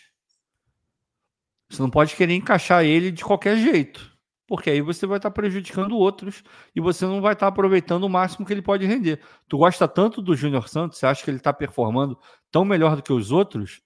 Então ele é o titular da ponta direita. Ponto. Acabou. Vai botar o Savarino no banco, vai botar o, o Luiz no banco, porque é ali que ele joga, é ali que ele rende. Não adianta botar ele para outro lado, você vai estar tá ferrando um cara que vai render melhor do que ele naquela posição e vai estar tá ferrando o próprio jogador, porque daqui a pouco você vai fazer com que a confiança dele vá lá para baixo, porque ele vai começar a não render nada, porque a gente sabe que ele não vai render. A torcida vai ficar puta, a imprensa vai começar a falar e pronto. Olha que maravilha, você acabou de perder todos os seus jogadores, porque o cara da direita eh, vai ficar vai ficar de boa em algum momento, mas se você quiser voltar com o Júnior para aquele lugar, ele vai virar reserva, o cara vai ficar puto. E o cara da outra ponta vai falar: porra, eu estava aqui pronto o tempo inteiro e esse cara tentou enfiar o Júnior Santos aqui a todo custo. Olha quanto tempo eu perdi, quantos jogos eu perdi, que eu poderia estar me desenvolvendo, poderia estar me mostrando, melhorando os meus números, ajudando mais. Porra, tá fazendo. Nisso ele tá fazendo muita cagada. Eduardo Marques, carioca é teste ou é valendo? Precisamos decidir isso. Até vocês fazem diferente na teoria e na prática. Eduardo, nada impede você de testar no carioca. O ponto não é esse. Definitivamente não é esse. A parada é a forma como o Thiago está fazendo. O grande X da questão é esse. Quando você pega o, o Júnior e você passa a usar o Júnior, ala, ponta direita, ponta esquerda, atacante. Vitor Sá, ala, ponta direita, um tempo só como ponta esquerda e ele perde a titularidade do lado de lá. Você tem que pensar na forma como você vai fazer as coisas, cara. A forma como você vai fazer. Que o carioca serve para você testar, experimentar, isso é óbvio, porque o carioca é pré-temporada. Mas até dentro desse período de testes, você tem que ter um parâmetro ali, sabe, para você poder fazer as coisas da melhor forma possível, para que aqueles testes possam produzir o melhor resultado possível. A gente não teve ainda de forma plena o time do Botafogo jogando com todo mundo bonitinho nas posições que mais rende. A gente ainda não teve, de forma plena, a gente ainda não teve. Uma sequência de dois, três jogos, por exemplo, com a galera jogando de apresenta o melhor nível de jogo. O que que isso poderia, de repente, trazer de positivo para o Botafogo, pensando até na pré-Libertadores? A confiança de você ganhar os jogos, de você estar tá de bem com, com gol, no caso do Tiquinho, sabe? Que defensivamente você não fique descaracterizando a sua equipe e concedendo chances para os adversários marcarem em bola aérea, porque você mudou a configuração da sua marcação na bola defensiva, na bola aérea defensiva. Testes podem e devem ser realizados, mas tudo precisa ser feito de uma forma muito bem estruturada para fazer sentido e produzir efeito. Caso contrário, você só está colocando as peças ali aleatoriamente, só para dar minutos, só para dar rodagem, sem de fato trazer benefício para o coletivo e mesmo para o individual, a nível individual também. Olha só que mensagem interessante, Ricardo. Oi. Antônio Passos, ontem eu estava pilhado e um pouco alcoolizado e me estressei com a zambuja. Hoje, pensando com calma, vejo ele e discordo realmente da forma dele pensar. Maravilhoso. Maravilhoso. Maravilhoso. pô. Tá de brincadeira. Discordar tá não é um problema. Hoje eu bloqueei algumas pessoas no Twitter. Algumas. Só umas 10, talvez. Discordar de fato não é um problema, cara. Na moral, não é mesmo? Mas o problema é só quando parte para outras paradas. Hoje eu bloqueei um cara porque eu fiz uma, uma crítica ao Thiago e depois fiz um, um post é, dizendo que ele não é ruim, que ele é um, ele é um, eu acho ele um bom treinador. Blá, blá, blá. Aí o cara falou, pô, bem que eu desconfiei quando você fez a crítica ontem. Deve ter levado um puxão de orelha, tipo, insinuando que a SAF Botafogo, o texto, falou, não pode criticar não, hein? Aí eu falei, irmão, eu tô te bloqueando porque você tá duvidando do meu caráter, cara. Isso é ultrapassar uma linha. Ele poderia ter dito o que ele, o que ele disse, mas de uma outra forma. Quando você coloca em xeque o meu caráter, a maneira como eu é, me expresso, em teoria, é, sendo. E aí, uma palavra que eu já escutei, acho que até o Gilmar que usou, sendo sub, subserviente a, ao texto. Porra, cara, desculpa, mas de coração, não existe ninguém na mídia alternativa do Botafogo que seja subserviente ao texto. Não tem isso, não existe.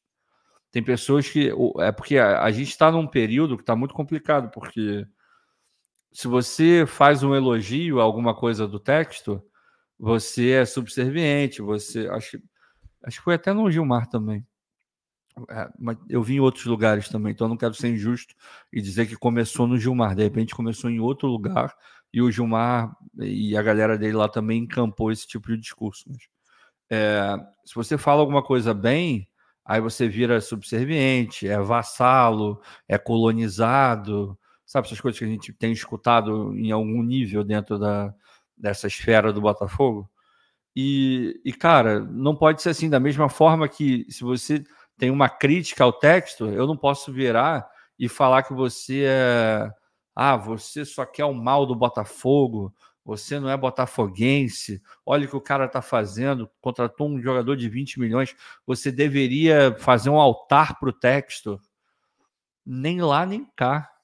Nem lá, nem cá. Quem está falando esse negócio de ser colonizado, vassalo, não sei o quê, está se equivocando e quem está falando que tem que fazer um altar para o Texas está se equivocando em igual forma. É, a gente perdeu um pouco o senso do, do equilíbrio das coisas, sabe? E foi uma outra coisa que eu botei lá.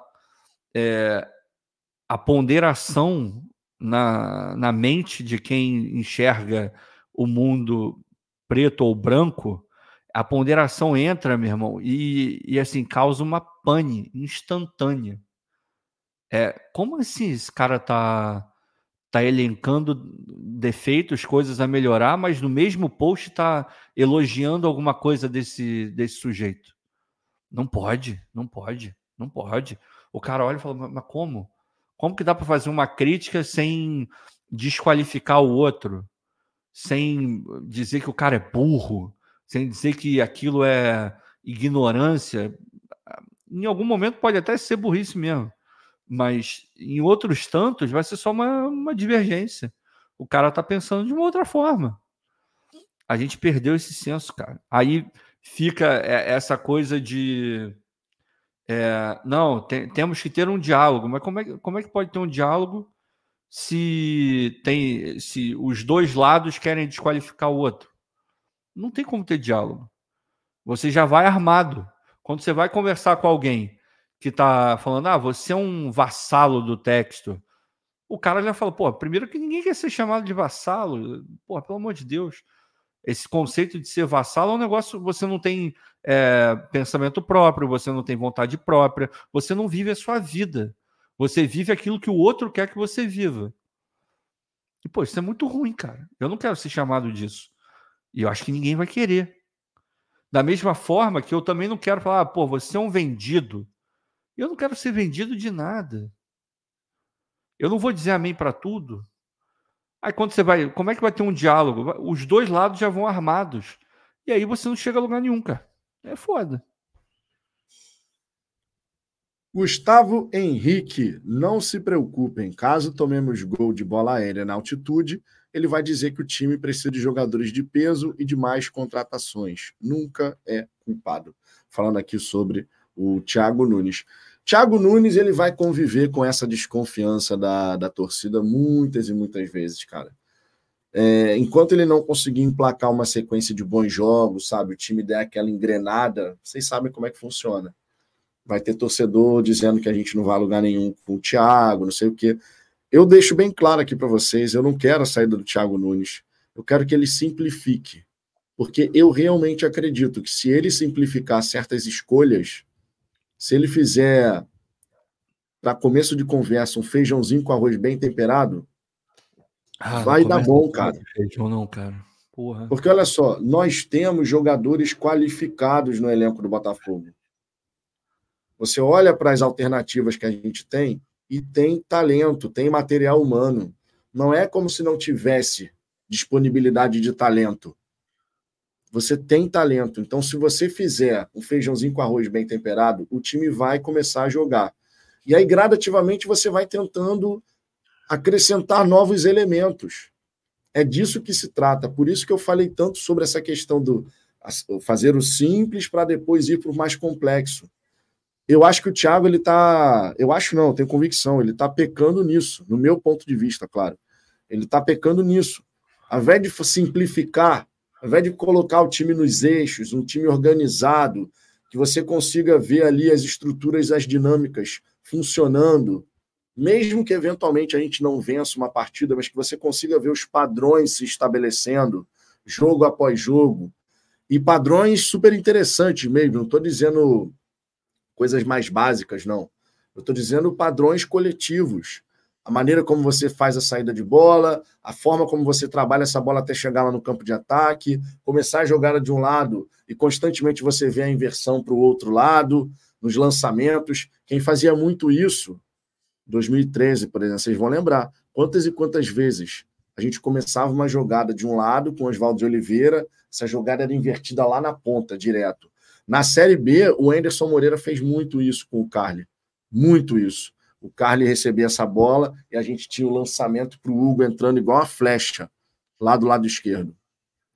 São essas jogadas assim que a gente está precisando ver. Só que para isso acontecer, eu acredito que você tem que simplificar escolhas, porque você vai extrair o melhor dos seus atletas.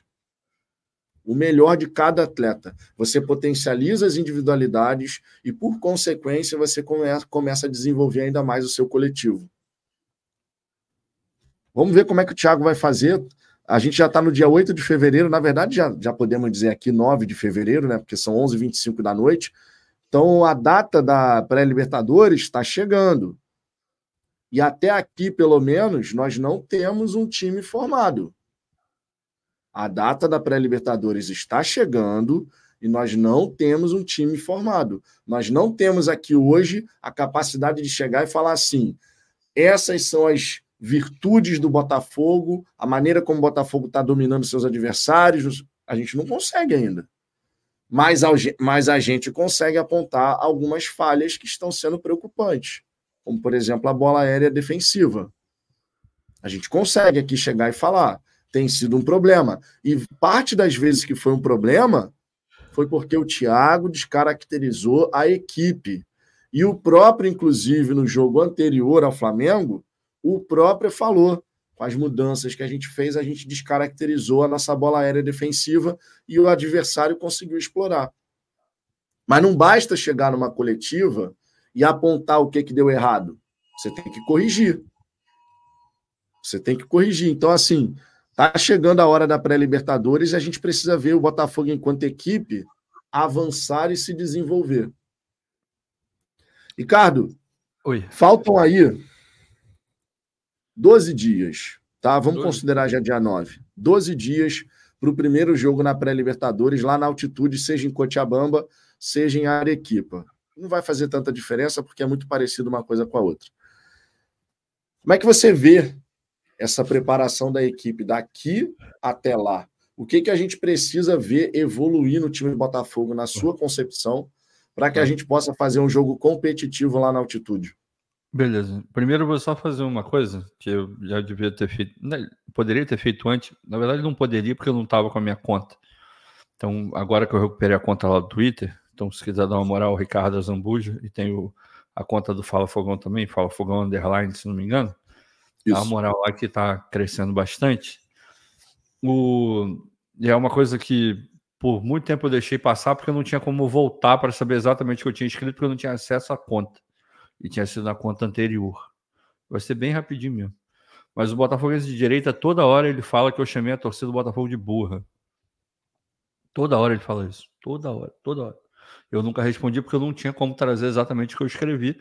E, obviamente, eu não lembrava porque isso foi no ano passado. É, vou trazer aqui o que eu escrevi. Desabafo.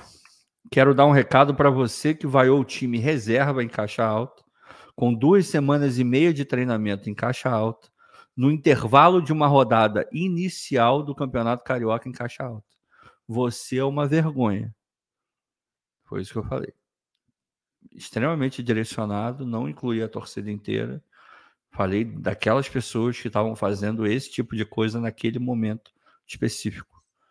E isso foi no, no, se não me engano, foi no jogo, aquele jogo do Gabriel Pires, é, quando ele foi mais hostilizado lá na, no estádio da Portuguesa. E aí as pessoas começaram a falar e tal, não sei o quê. E aí vem uma, uma frase que eu acho que é a, a que ele está se referindo a todo momento, que o cara botou, uh, uh, escreveu alguma coisa aqui e a minha resposta foi, não sou contra a vaia, eu sou contra a vaia burra, e essa foi burra, num nível estratosférico. Eu não estou falando que aquela pessoa é burra, que aquele cara é burro, porque não tem como saber, eu não conheço. Para chamar alguém de burro, eu tenho que conhecer. Mas uma atitude burra, eu não preciso conhecer a pessoa. Basta eu conhecer a atitude. E foi exatamente o que eu fiz. Beleza? Só isso. É... E o que você estava falando? Cara, o que o Botafogo precisa fazer? Primeiro de tudo é manter a, a, organiza, a, organização defensiva que teve ontem. Isso já é bastante coisa, né? É, a gente sabe aqui que defensivamente é, o, o, lado defensivo ele é extremamente vital para que você ganhe campeonatos. Fato, fato, fato. É... E, e, a gente perdeu isso né, no final do ano passado. E ontem, acho que foi o primeiro dia que a gente olhou e falou: opa, acho que a gente tem uma mínima consistência defensiva aí. Porque o Halter foi muito bem, o Barbosa foi muito bem, o Hugo foi muito bem. O Matheus Ponte, eu acho que dessa linha toda foi o que jogou um pouco abaixo.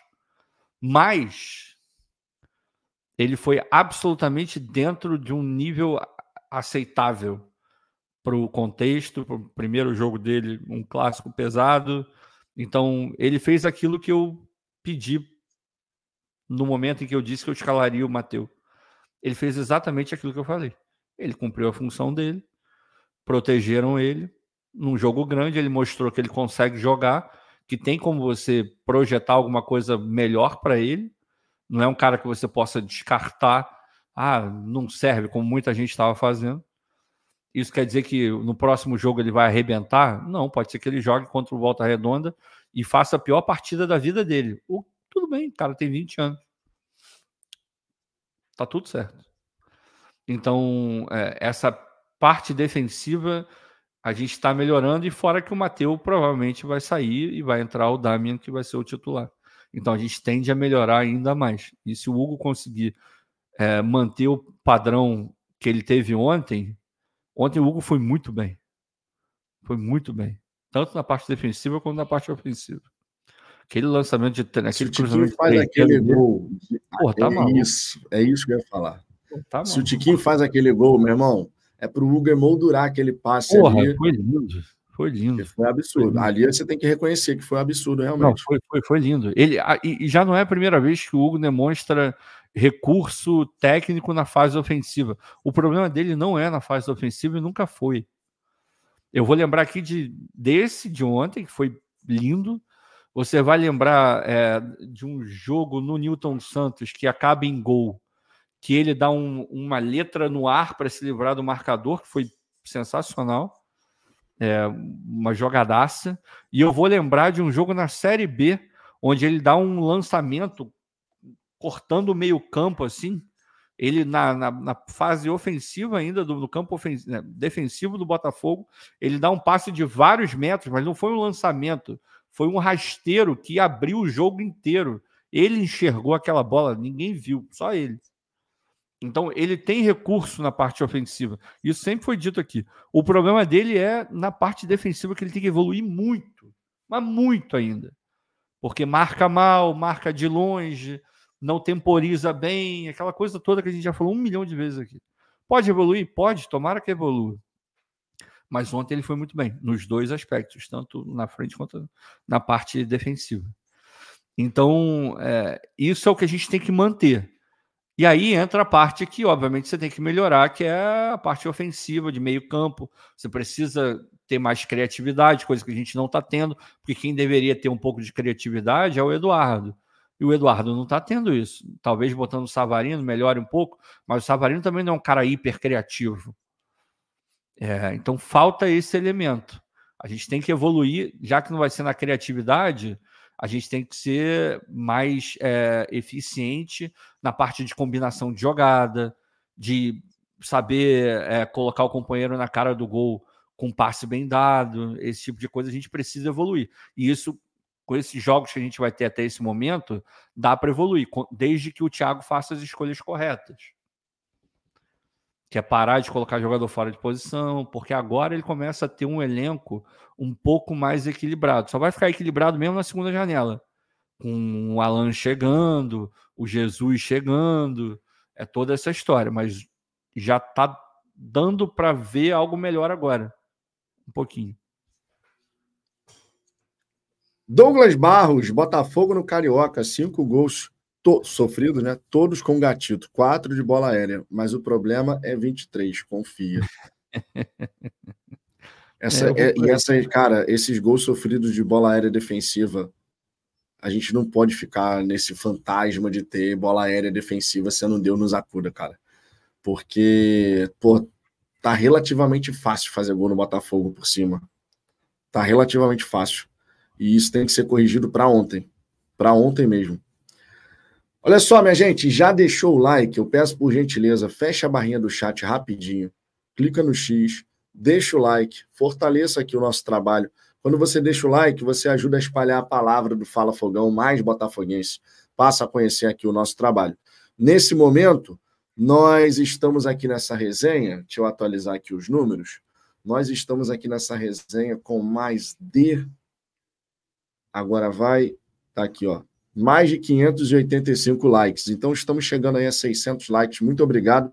E além disso, se você não foi inscrito ainda aqui no Fala Fogão, inscreva-se. 39.879 inscritos. Estamos muito próximos dos 39.900. Dá um confere aí para ver se a inscrição está ativa. Tem gente que acompanha aqui o trabalho e não sabe que ainda não é inscrito. Pensa que é, mas na verdade não é. Então dá um confere aí que vai dar, vai dar uma moral gigantesca aqui. Beleza? Seguindo aqui adiante, vamos pagar aqui alguns superchats que a galera mandou. Muito obrigado, inclusive, pela moral que vocês dão aqui para gente. Deixa eu botar aqui na tela. É, coloquei esse superchat do Douglas. Aqui tem o Jonatas Melo. Na Premier League podem inscrever no máximo 25 atletas. Os jogadores sabem atuar em duas a três posições no mínimo. A engrenagem da equipe está à frente de qualquer individualidade. O Sá precisa se adaptar. Jonatas, Vamos lá. A realidade da Premier League é uma, a nossa realidade é outra. A gente já tem que partir daí. O Vitor Sá, ao longo da sua carreira, ele se transformou num especialista da ponta esquerda, embora ele possa jogar do outro lado. E aí o que, que acontece, cara? Quando você fala o Sá precisa se adaptar, você está simplesmente abrindo mão de uma característica, de uma qualidade que o jogador tem, que é muito importante, diga-se, quando ele atua pelo lado esquerdo. O Sá, quando atua pelo lado esquerdo, podendo fazer aquela jogada característica dele, a meia pedalada e dar o tapa na linha de fundo, ele é muito perigoso a favor do Botafogo. Ele gera perigo contra a defesa adversária. Já o Sá, pela direita, ele não consegue produzir da mesma forma. Então, por que, que você tem que sacrificar o indivíduo nessa questão? Se você pode otimizar o seu time explorando uma boa qualidade que esse cara possui pode te entregar. Parece que a gente está falando de, um, de uma posição que está lotada. Pô, cara, tem cinco pontas de esquerda no, no esquerdo no, no Botafogo. E não é verdade. A gente tem o Jefinho, que está machucado, e a gente teria o Sá como um reserva imediato. Mas o Thiago Nunes ele não está dando essa oportunidade.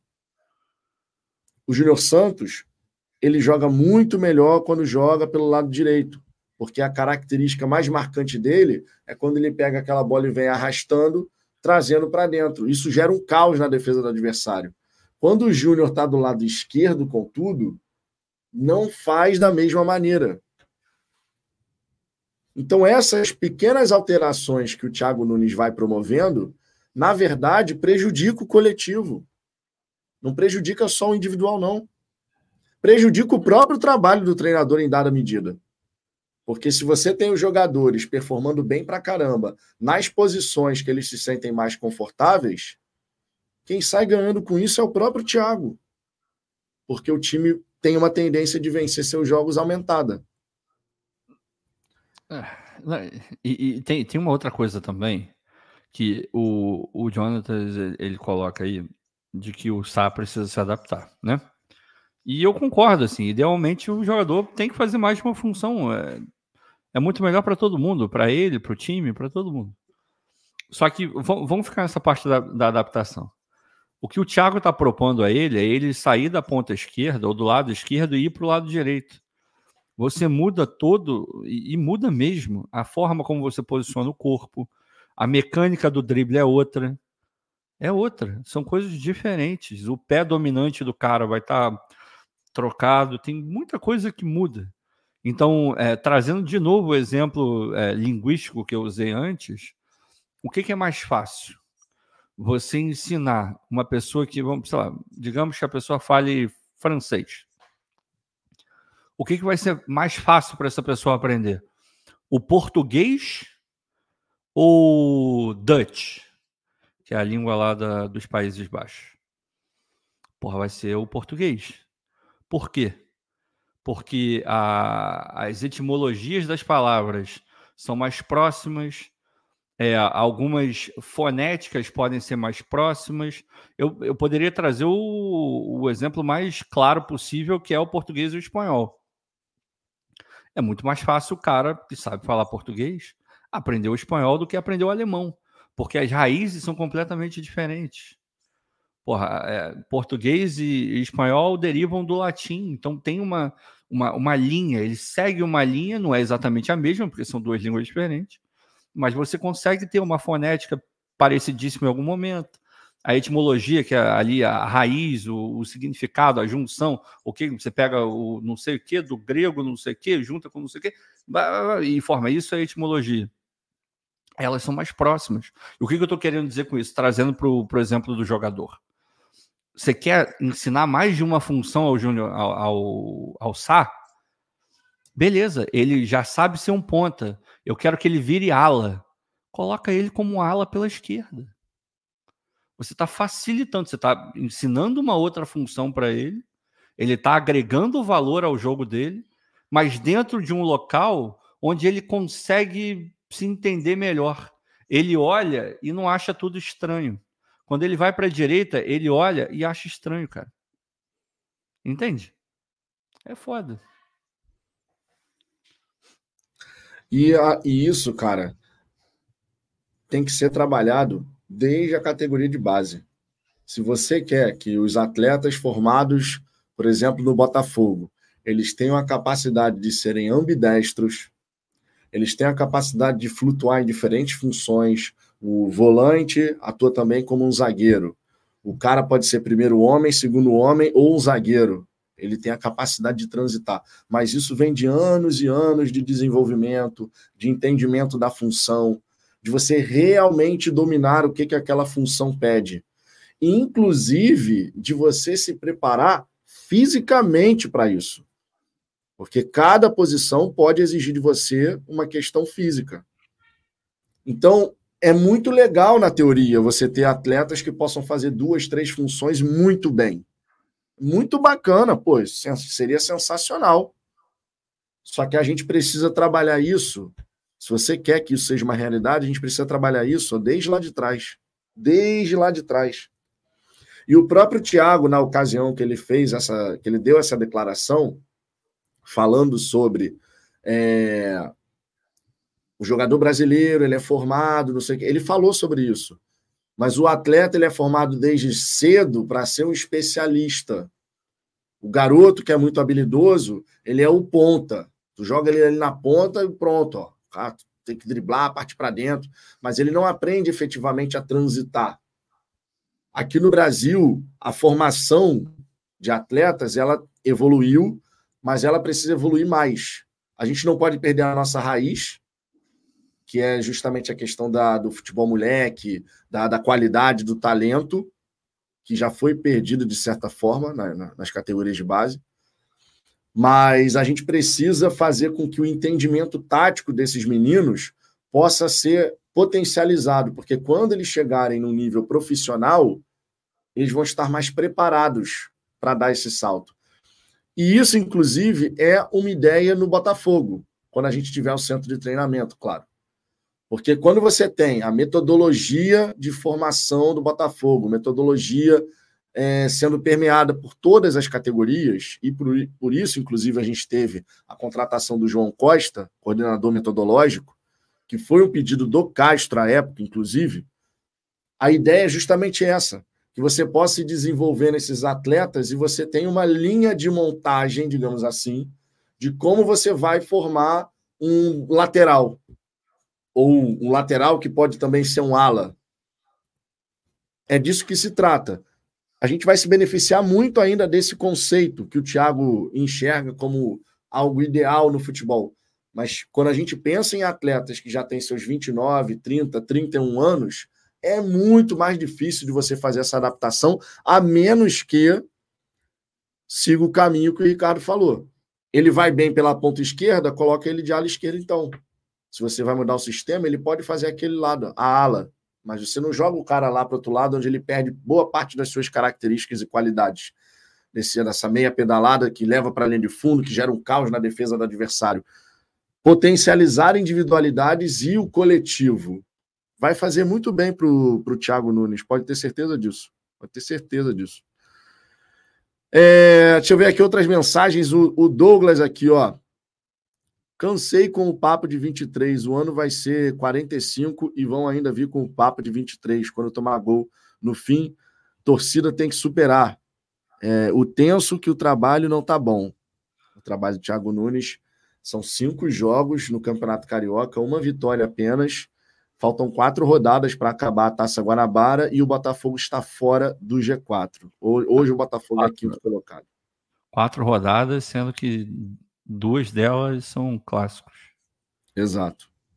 Perigoso. Botafogo, é, Botafogo vai ter que ganhar a volta redonda em Aldax para poder chegar a 17 pontos. Mas com 17 pontos eu não sei se garante, não. Lembrando que os clássicos contra Vasco e Fluminense, o Botafogo vai certamente entrar com time reserva, porque vai estar em meio a questão. O clássico contra o Vasco vai estar em meio à questão da, da pré-Libertadores, a fase 2. Então, é, ainda tem isso. Ainda tem isso. É, Márcio da Silva Azambuja é o Caio Ribeiro da mídia alvinegra. É educado até para responder as malas sem alça. Parabéns pelo trabalho, Vitor e Azambuja. Tamo junto, Márcio. Tamo junto, Márcio. Então é... quer dizer que o Ricardo chama os outros de bananão. Bananão. Porra, bananão, cara, você falar. é um bananão. Vou te falar, cara, eu não era assim não, tá? Quando eu era mais novo, puta merda. Mas a, a idade vai, vai ensinando, né? Se você quiser aprender, obviamente. E aqui é aquela parada que a gente já falou um milhão de vezes, né? A gente tem que ter muito senso de responsabilidade. A gente é xingado o tempo inteiro, mas a gente não pode devolver na mesma moeda, porque a nossa posição, querendo ou não, é uma posição diferente, assim. A gente está aqui como comunicador, no final das contas, se quiser chamar de influência, sei lá o termo que vocês vão querer usar. E tem um monte de gente vendo, tem criança vendo também, a coisa que o Vitor falou outro dia é verdade. Então a gente tem que tomar uma série de cuidados e um desses cuidados é saber como responder, assim, e não responder no mesmo é, na mesma moeda, no mesmo nível, porque fica muito mais feio para a gente do que para quem soltou a, a ofensa na, no chat, né? Idealmente ninguém ninguém deveria ser indelicado e mal educado com ninguém, mesmo discordando. Mas a gente sabe que não é assim que funciona. O Vinícius Camargo lançou a pergunta: você era mais estouradinho, Ricardo? Pô, eu era estouradaço. Estouradaço quando eu era mais moleque. Quando tinha, porra, quando tinha meus 20 e poucos anos. Pô, eu era estouradaço. Estouradaço. Estouradinho era pouco, pô. Caraca. É, e a pergunta, e aqui tem a pergunta estilo, estilo Madrufogão. Ah. O Cadu BF. A Zambuja, quem matou Det Reutemann? Cara, vou te falar. É, essa daí eu não, eu não assisti, cara. Eu sei, eu sei que teve isso, mas eu realmente não assisti. Essa novela é mais antiga que eu, né? Então, porra, cara, realmente não, não, não peguei quem matou a Det Reutemann, de verdade. Mas eu sei que na época foi um foi parecido com o que rolou na, vocês vão lembrar essa é da minha época. Eu era molequinho, mas vocês vão lembrar da próxima vítima. Lembra da próxima vítima? Que é, tinha uma série de assassinatos e tal, então ninguém sabia quem era o, o assassino e tal. E ah, não vou dar. Eu poderia dar spoiler, né? Porque, porra, se tu não assistiu a próxima vítima, mas como tudo está sendo revisado no Viva, tem tudo no Globoplay, eu não vou ser, pô, estraga prazeres de quem ainda não viu e porventura vai ver. Mas é, eu sou da época do, da próxima vítima. O Cadeirudo, que ninguém sabia quem era o Cadeirudo na Indomada. Agora o Odete Reutemann, eu realmente não, não peguei, não. Porra, Tatiana! A Tatiana já entregando aí, Tatiana. Não faz isso, porra. Não faz isso, porra. Cara, Tatiana mostra o prazer da galera porra. aqui, pô. Deixa o pessoal rever a, a novela, Tatiana. Pelo amor de Deus, pô. Agora, uma das frases, uma das frases que mais grudaram na mente das pessoas, só um parênteses aqui, a gente está falando de Botafogo direto, já tomou uma hora e quarenta aqui, rapidamente. Uma das frases em termos de novela que mais grudaram na mente das pessoas. Jamanta não morreu, Jamanta não morreu. Caralho, o Cacete Planeta na época zoava pra cacete dessa porra, né? Toda hora aparecia no programa: Jamanta não morreu, Jamanta não morreu. Não, é aquela, aquilo. Torre de Babel, o nome dessa, dessa novela aí. Eu, eu, não era muito fã da Torre de Babel, não, achava meio chata a novela. Mas o Jamanta, de fato, entrou aí para a história da, da teledramaturgia brasileira, assim como. E nessa novela tinha uma que era Shirley a Shirley, na época, também fez muito sucesso porque ela era manquinha. Então, assim, eu lembro de em vários momentos, quando. E eu lembro disso de futebol, não sei se em todo lugar foi assim, mas é, quando o cara, o jogador ficava meio mancando, falava, oh, lá, igual a Shirley e tal, porque a Shirley da novela tava, tava bombando naquela época, né? Né era uma época em que novela das. É, era a novela das oito, né? Hoje em dia, acho que a novela das oito começa às onze, sei lá que horas começa a novela, tá cada dia mais tarde, né? Também cada dia. Não, é porque, na verdade, vem, você, né? tem, você tem a novela das nove e você tem a novela das onze, às vezes. Que é uma, outra parada. É, mas, é, porque tem esse negócio de vidas, é, é, vidas secretas e tal, são novelas que têm muito conteúdo adulto, né? Então os caras jogam para as onze. É. Mas isso é mais. É, ocupa meio que a faixa de. Né? É mais uma minissérie do que propriamente uma novela, né? É, novela. Depende. Tem, tava, é porque eu não, não tô vendo a Globo aí, mas você tem a. Aquela Todas as Flores, eu acho que é o nome, que era uma novela das 11, essa. É, é, é porque é, deve ser por é porque tem muito tempo que eu não assisto, né? Deve ser por conta do teor, cara. Deve ser um teor mais adulto e tal. Então o cara joga mais para mais para frente, né?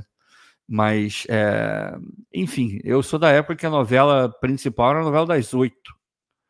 A gente falava, ah, a novela das oito, tinha a novela das seis, a novela das sete e a novela das oito. Então tinha a novela das seis.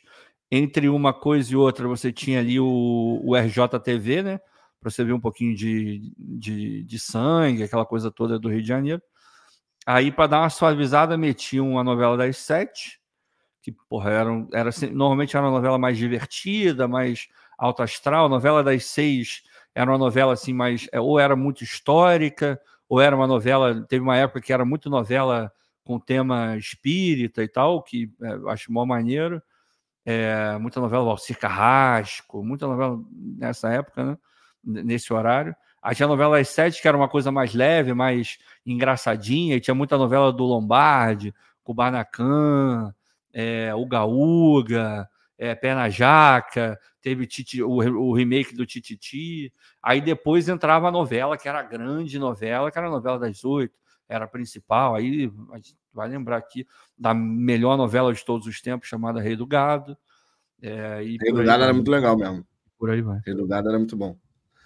É, rapida, rapidamente, gente. Thomas Medeiros, irmão, Primeiramente, baixa a tua bola. Opa, tu tá aqui, tu já, tu já escreveu alguns comentários aqui, sendo completamente indelicado com o Ricardo. Eu vou te dar um banho educativo. Um vou falar educativo. li nenhum, hein? De verdade. É bom, é, não, mas é melhor que não tenha lido mesmo. Que bom. O, o Thomas só tá querendo ser idiota. Desculpa, Thomas, mas você só tá querendo ser idiota, cara. E você faz questão de, de escrever esse tipo de comentário. Então, eu tô te dando um banho educativo se você voltar a comentar e seguir essa mesma linha, eu vou te bloquear porque não vai fazer menor sentido você poder escrever aqui para ficar mandando certas mensagens. Beleza? É, simbora. Infelizmente tem gente que, que faz isso. É, deixa eu ver aqui outras mensagens, ó. O Amauri Fernandes, Azambuja, você bloqueia espírito obsessor do chat? que isso, cara? Infelizmente não, cara. O Malvito bloqueia. Ele acabou de bloquear um que eu nem tinha visto nada que o cara escreveu. Eu não vi mesmo. É, deixa eu ver aqui outras, outras mensagens. Ah, e a galera que falou, a Zambuja vai virar vinheta. Pô, gente, vocês não perce... vocês já acompanham live nossa há um tempão. Vocês não perceberam que quando o Ricardo falou, tava estouradaço, ele tava de sacanagem, ele tava é, justamente é, falando para brincar com a situação. É. Não tem como isso virar vinheta. Quer dizer, se o Anderson quiser fazer ah, vinheta, tá, ele vai fazer, fazer e tá tudo bem, não tem problema. Essa, aí, essa aí é um pouco forçada, mas não tem problema. Ah, cara, é, aqui a gente é super de boa com zoação, com, obviamente sem passar da linha do respeito, mas a gente é super de boa com zoação, tem, tem essas paradas não. E o Anderson é amigaço também, gente boa pra caramba, nosso Anderson Potter. Com certeza, com certeza. Anderson Potter. A gente que tem o nosso grupo, inclusive, Anderson Potter. Maravilhoso. Maravilhoso. Deixa eu ver aqui outras mensagens, ó. O. Peraí, deixa eu trazer aqui a. o Diego, o Diego Brígido, Azambujo, o, an, o anjo das ideias confusas. Maravilhoso. É, deixa eu ver aqui. Rapaz, o chat foi dominado só por mensagens falando de novela. Começou é, a falar só novela. Eu falo, cara, a galera se amarra. Porra, aquele Madru Fogão, acho que foi uma hora e varada falando só de novela, cara. O, o que tem de noveleira é porque a gente perdeu essa, um pouco dessa cultura, né? Mas era muito forte no Brasil. E vou te falar, era muito maneiro, cara. Porque era muito bem feito, a gente conhecia um monte de ator, fomentava a cultura nacional, que, porra, é um negócio que hoje em dia é meio que jogado no lixo. E eu achava do cacete, cara. Achava muito maneiro. Achava... Você pergunta hoje para os jovens, pô, me diz um grande ator brasileiro, uma grande atriz brasileira. É, os jovens não sabem, porque é tudo de fora, é tudo série estrangeira. E eu não sou esses caras de, ah, tudo tem que ser nacional. Eu não, não sou, não sou esse cara mesmo. Mas era maneiro você, pô, como não reverenciar por uma Fernanda Montenegro, um Tony Ramos, Paulo Altran, sabe? Essas pessoas que. O, to, é, o Tony Ramos é foda, meu irmão. Porra, Araciba é até Suzana Vieira, que é controversa pra cacete, né? Quando abre a boca, normalmente só fala merda. Mas como atriz é uma porra, senhora atriz, porra, até a Regina Duarte, idem, porra, como atriz maravilhosa. E por aí vai, pô, Raul Cortez, cara, Raul Cortez, ele merecia, porra, ser reconhecido internacionalmente, cara, era um fenômeno. E hoje em dia se conversa com os jovens, os caras não têm a menor ideia de quem são essas pessoas. É. Osmar Prado, muito bom também. Hoje em dia, hoje em dia essa rapaziada conhece só TikTok. É TikTok, cara, cara. é TikTok. Isso é uma porra. É, eu não vou dizer que é uma praga, porque eu nunca usei TikTok de verdade mas é, eu já ouvi pessoas falando que, como todas as plataformas, você consegue usar de uma maneira boa, de uma maneira legal. Não tem só dancinha no TikTok, vai ter um monte de coisa, conteúdo legal, conteúdo de dancinha, e quem gosta só de dancinha tá tudo bem também. Mas, porra, acho que falta um pouco disso. Você vai conversar com a pessoa e a pessoa não tem repertório, cara. Isso é muito triste, uma pessoa não ter repertório para falar com as outras Porra, eu tenho certeza que eu vou sentar na mesa com qualquer pessoa e pelo menos um assunto eu vou conseguir desenvolver com essa pessoa. Isso quer dizer que eu sei de tudo? Não, porra nenhuma. De repente eu seja o, um grandíssimo generalista. Mas, pô, tenho certeza, eu me garanto, cara. Se sentar alguém do meu lado ali e começar a conversar comigo, alguma coisa vai sair dali. Agora, com, a, com essa galera de hoje em dia, porra, os caras não. Ah, não, vídeo de um minuto é muito longo. Porra, meu irmão, caralho, cara. Difícil. A Tatiana largou o esporro na gente aí, ó. O que ela falou? Achei que era live de futebol, ainda mandou um porra. Que isso, gente? Que isso, Tatiana? Pega leve aí. Chegou agressiva. Olha só, temos uma mensagem aqui. O Wendel Araújo, vocês são bonzinhos. Acho uma fé do Thiago Nunes. O Castro escalava todos no lugar certo e ainda tinha o Piazon na direita. Wendel, então, 2022 o Castro fez teste pra cacete também, tá? E o discurso, o discurso, do Castro, inclusive, assim que ele chegou, também era esse, também era esse. Ele não é um primeiro homem de meio de campo, ele é um meio-campista, ele tem que saber fazer as três funções. Ele falava nessa linha. Uhum. Só que uhum. depois ele simplificou, depois ele colocou o Vitor Sá direto na esquerda e numa eventualidade ele jogava o Vitor Sá para outro lado. Mas no começo não, no começo ele, meu irmão, o Vitor Sá vai jogar na, na, ponta esquerda, vai, vai para a direita, o Hugo na ponta esquerda, Daniel Borges de lateral invertido. O Castro fez um monte de coisa, cara. Um monte de coisa. Depois não, depois realmente ele ficou mais no sapatinho em relação a isso. Isso é verdade. É, uma hora e cinquenta de resenha. Hoje não é Madrufogão. E a gente vai. É, hoje não é Madrufogão. E a gente vai ficando por aqui nessa quinta-feira. Foi sensacional, cara, a gente poder ficar aqui. Passou rápido pra caramba. Verdade. É, queria convidar vocês a acompanharem aqui os conteúdos do Fala Fogão nessa sexta-feira. Vai ter Radar Alvinegro, primeira edição. 8 da manhã, resenha na hora do almoço, Radar Alvinegro segunda edição. São três conteúdos nessa sexta. Se você não deixou o like nessa resenha ainda, deixe, por gentileza. E se você ainda não se inscreveu no Fala Fogão, inscreva-se. Afinal de contas, vocês vão, vocês vão fortalecer para caramba aqui o trabalho. Somos 39.883. Faltam 17 para alcançarmos os 39.900 e entrarmos na reta final para os 40 mil. Estamos chegando lá, com a ajuda de vocês, estamos chegando lá. Beleza? Enfim, uma boa noite para todo mundo. Um beijo no coração de cada um de vocês. Ricardo, quer mandar um recadinho final para a rapaziada? Não, eu vou, vou encampar aí, agradecendo o Mário Vieira de volta novamente. Estávamos com sempre sentindo saudade de você, você é sempre muito bem-vindo aqui e encampar aí para a Tatiana voltar para o grupo. A galera está pedindo em peso aqui para voltar para o grupo. A Tatiana, é um, é, como diz o Vitor, é uma membra muito querida do nosso grupo lá do, do WhatsApp. Então, por favor, se junte ao grupo que o Evanilson vai se juntar agora, porque o Vitor vai colocar ele no Mandou DDD WhatsApp, Evanilson. Sem DDD WhatsApp eu não consigo te adicionar. No meu e-mail não tinha nada. Você mandou lá no Instagram? Eu te mandei uma mensagem lá no Instagram pedindo DDD WhatsApp. Veja lá para a gente poder te incluir lá no, no grupo de membros. Tá bom? Olha o meu cachorro falando que vai cagar, cara. Putz. é o Muffin. Maravilhoso. Maravilhoso. Enfim, chegou ao fim, minha gente. Foi bom enquanto durou, mas chegou ao fim. Amanhã tem mais. Beleza? Estamos indo nessa, ó. Um grande abraço para todo mundo. Beijo no coração de cada um de vocês. Fomos!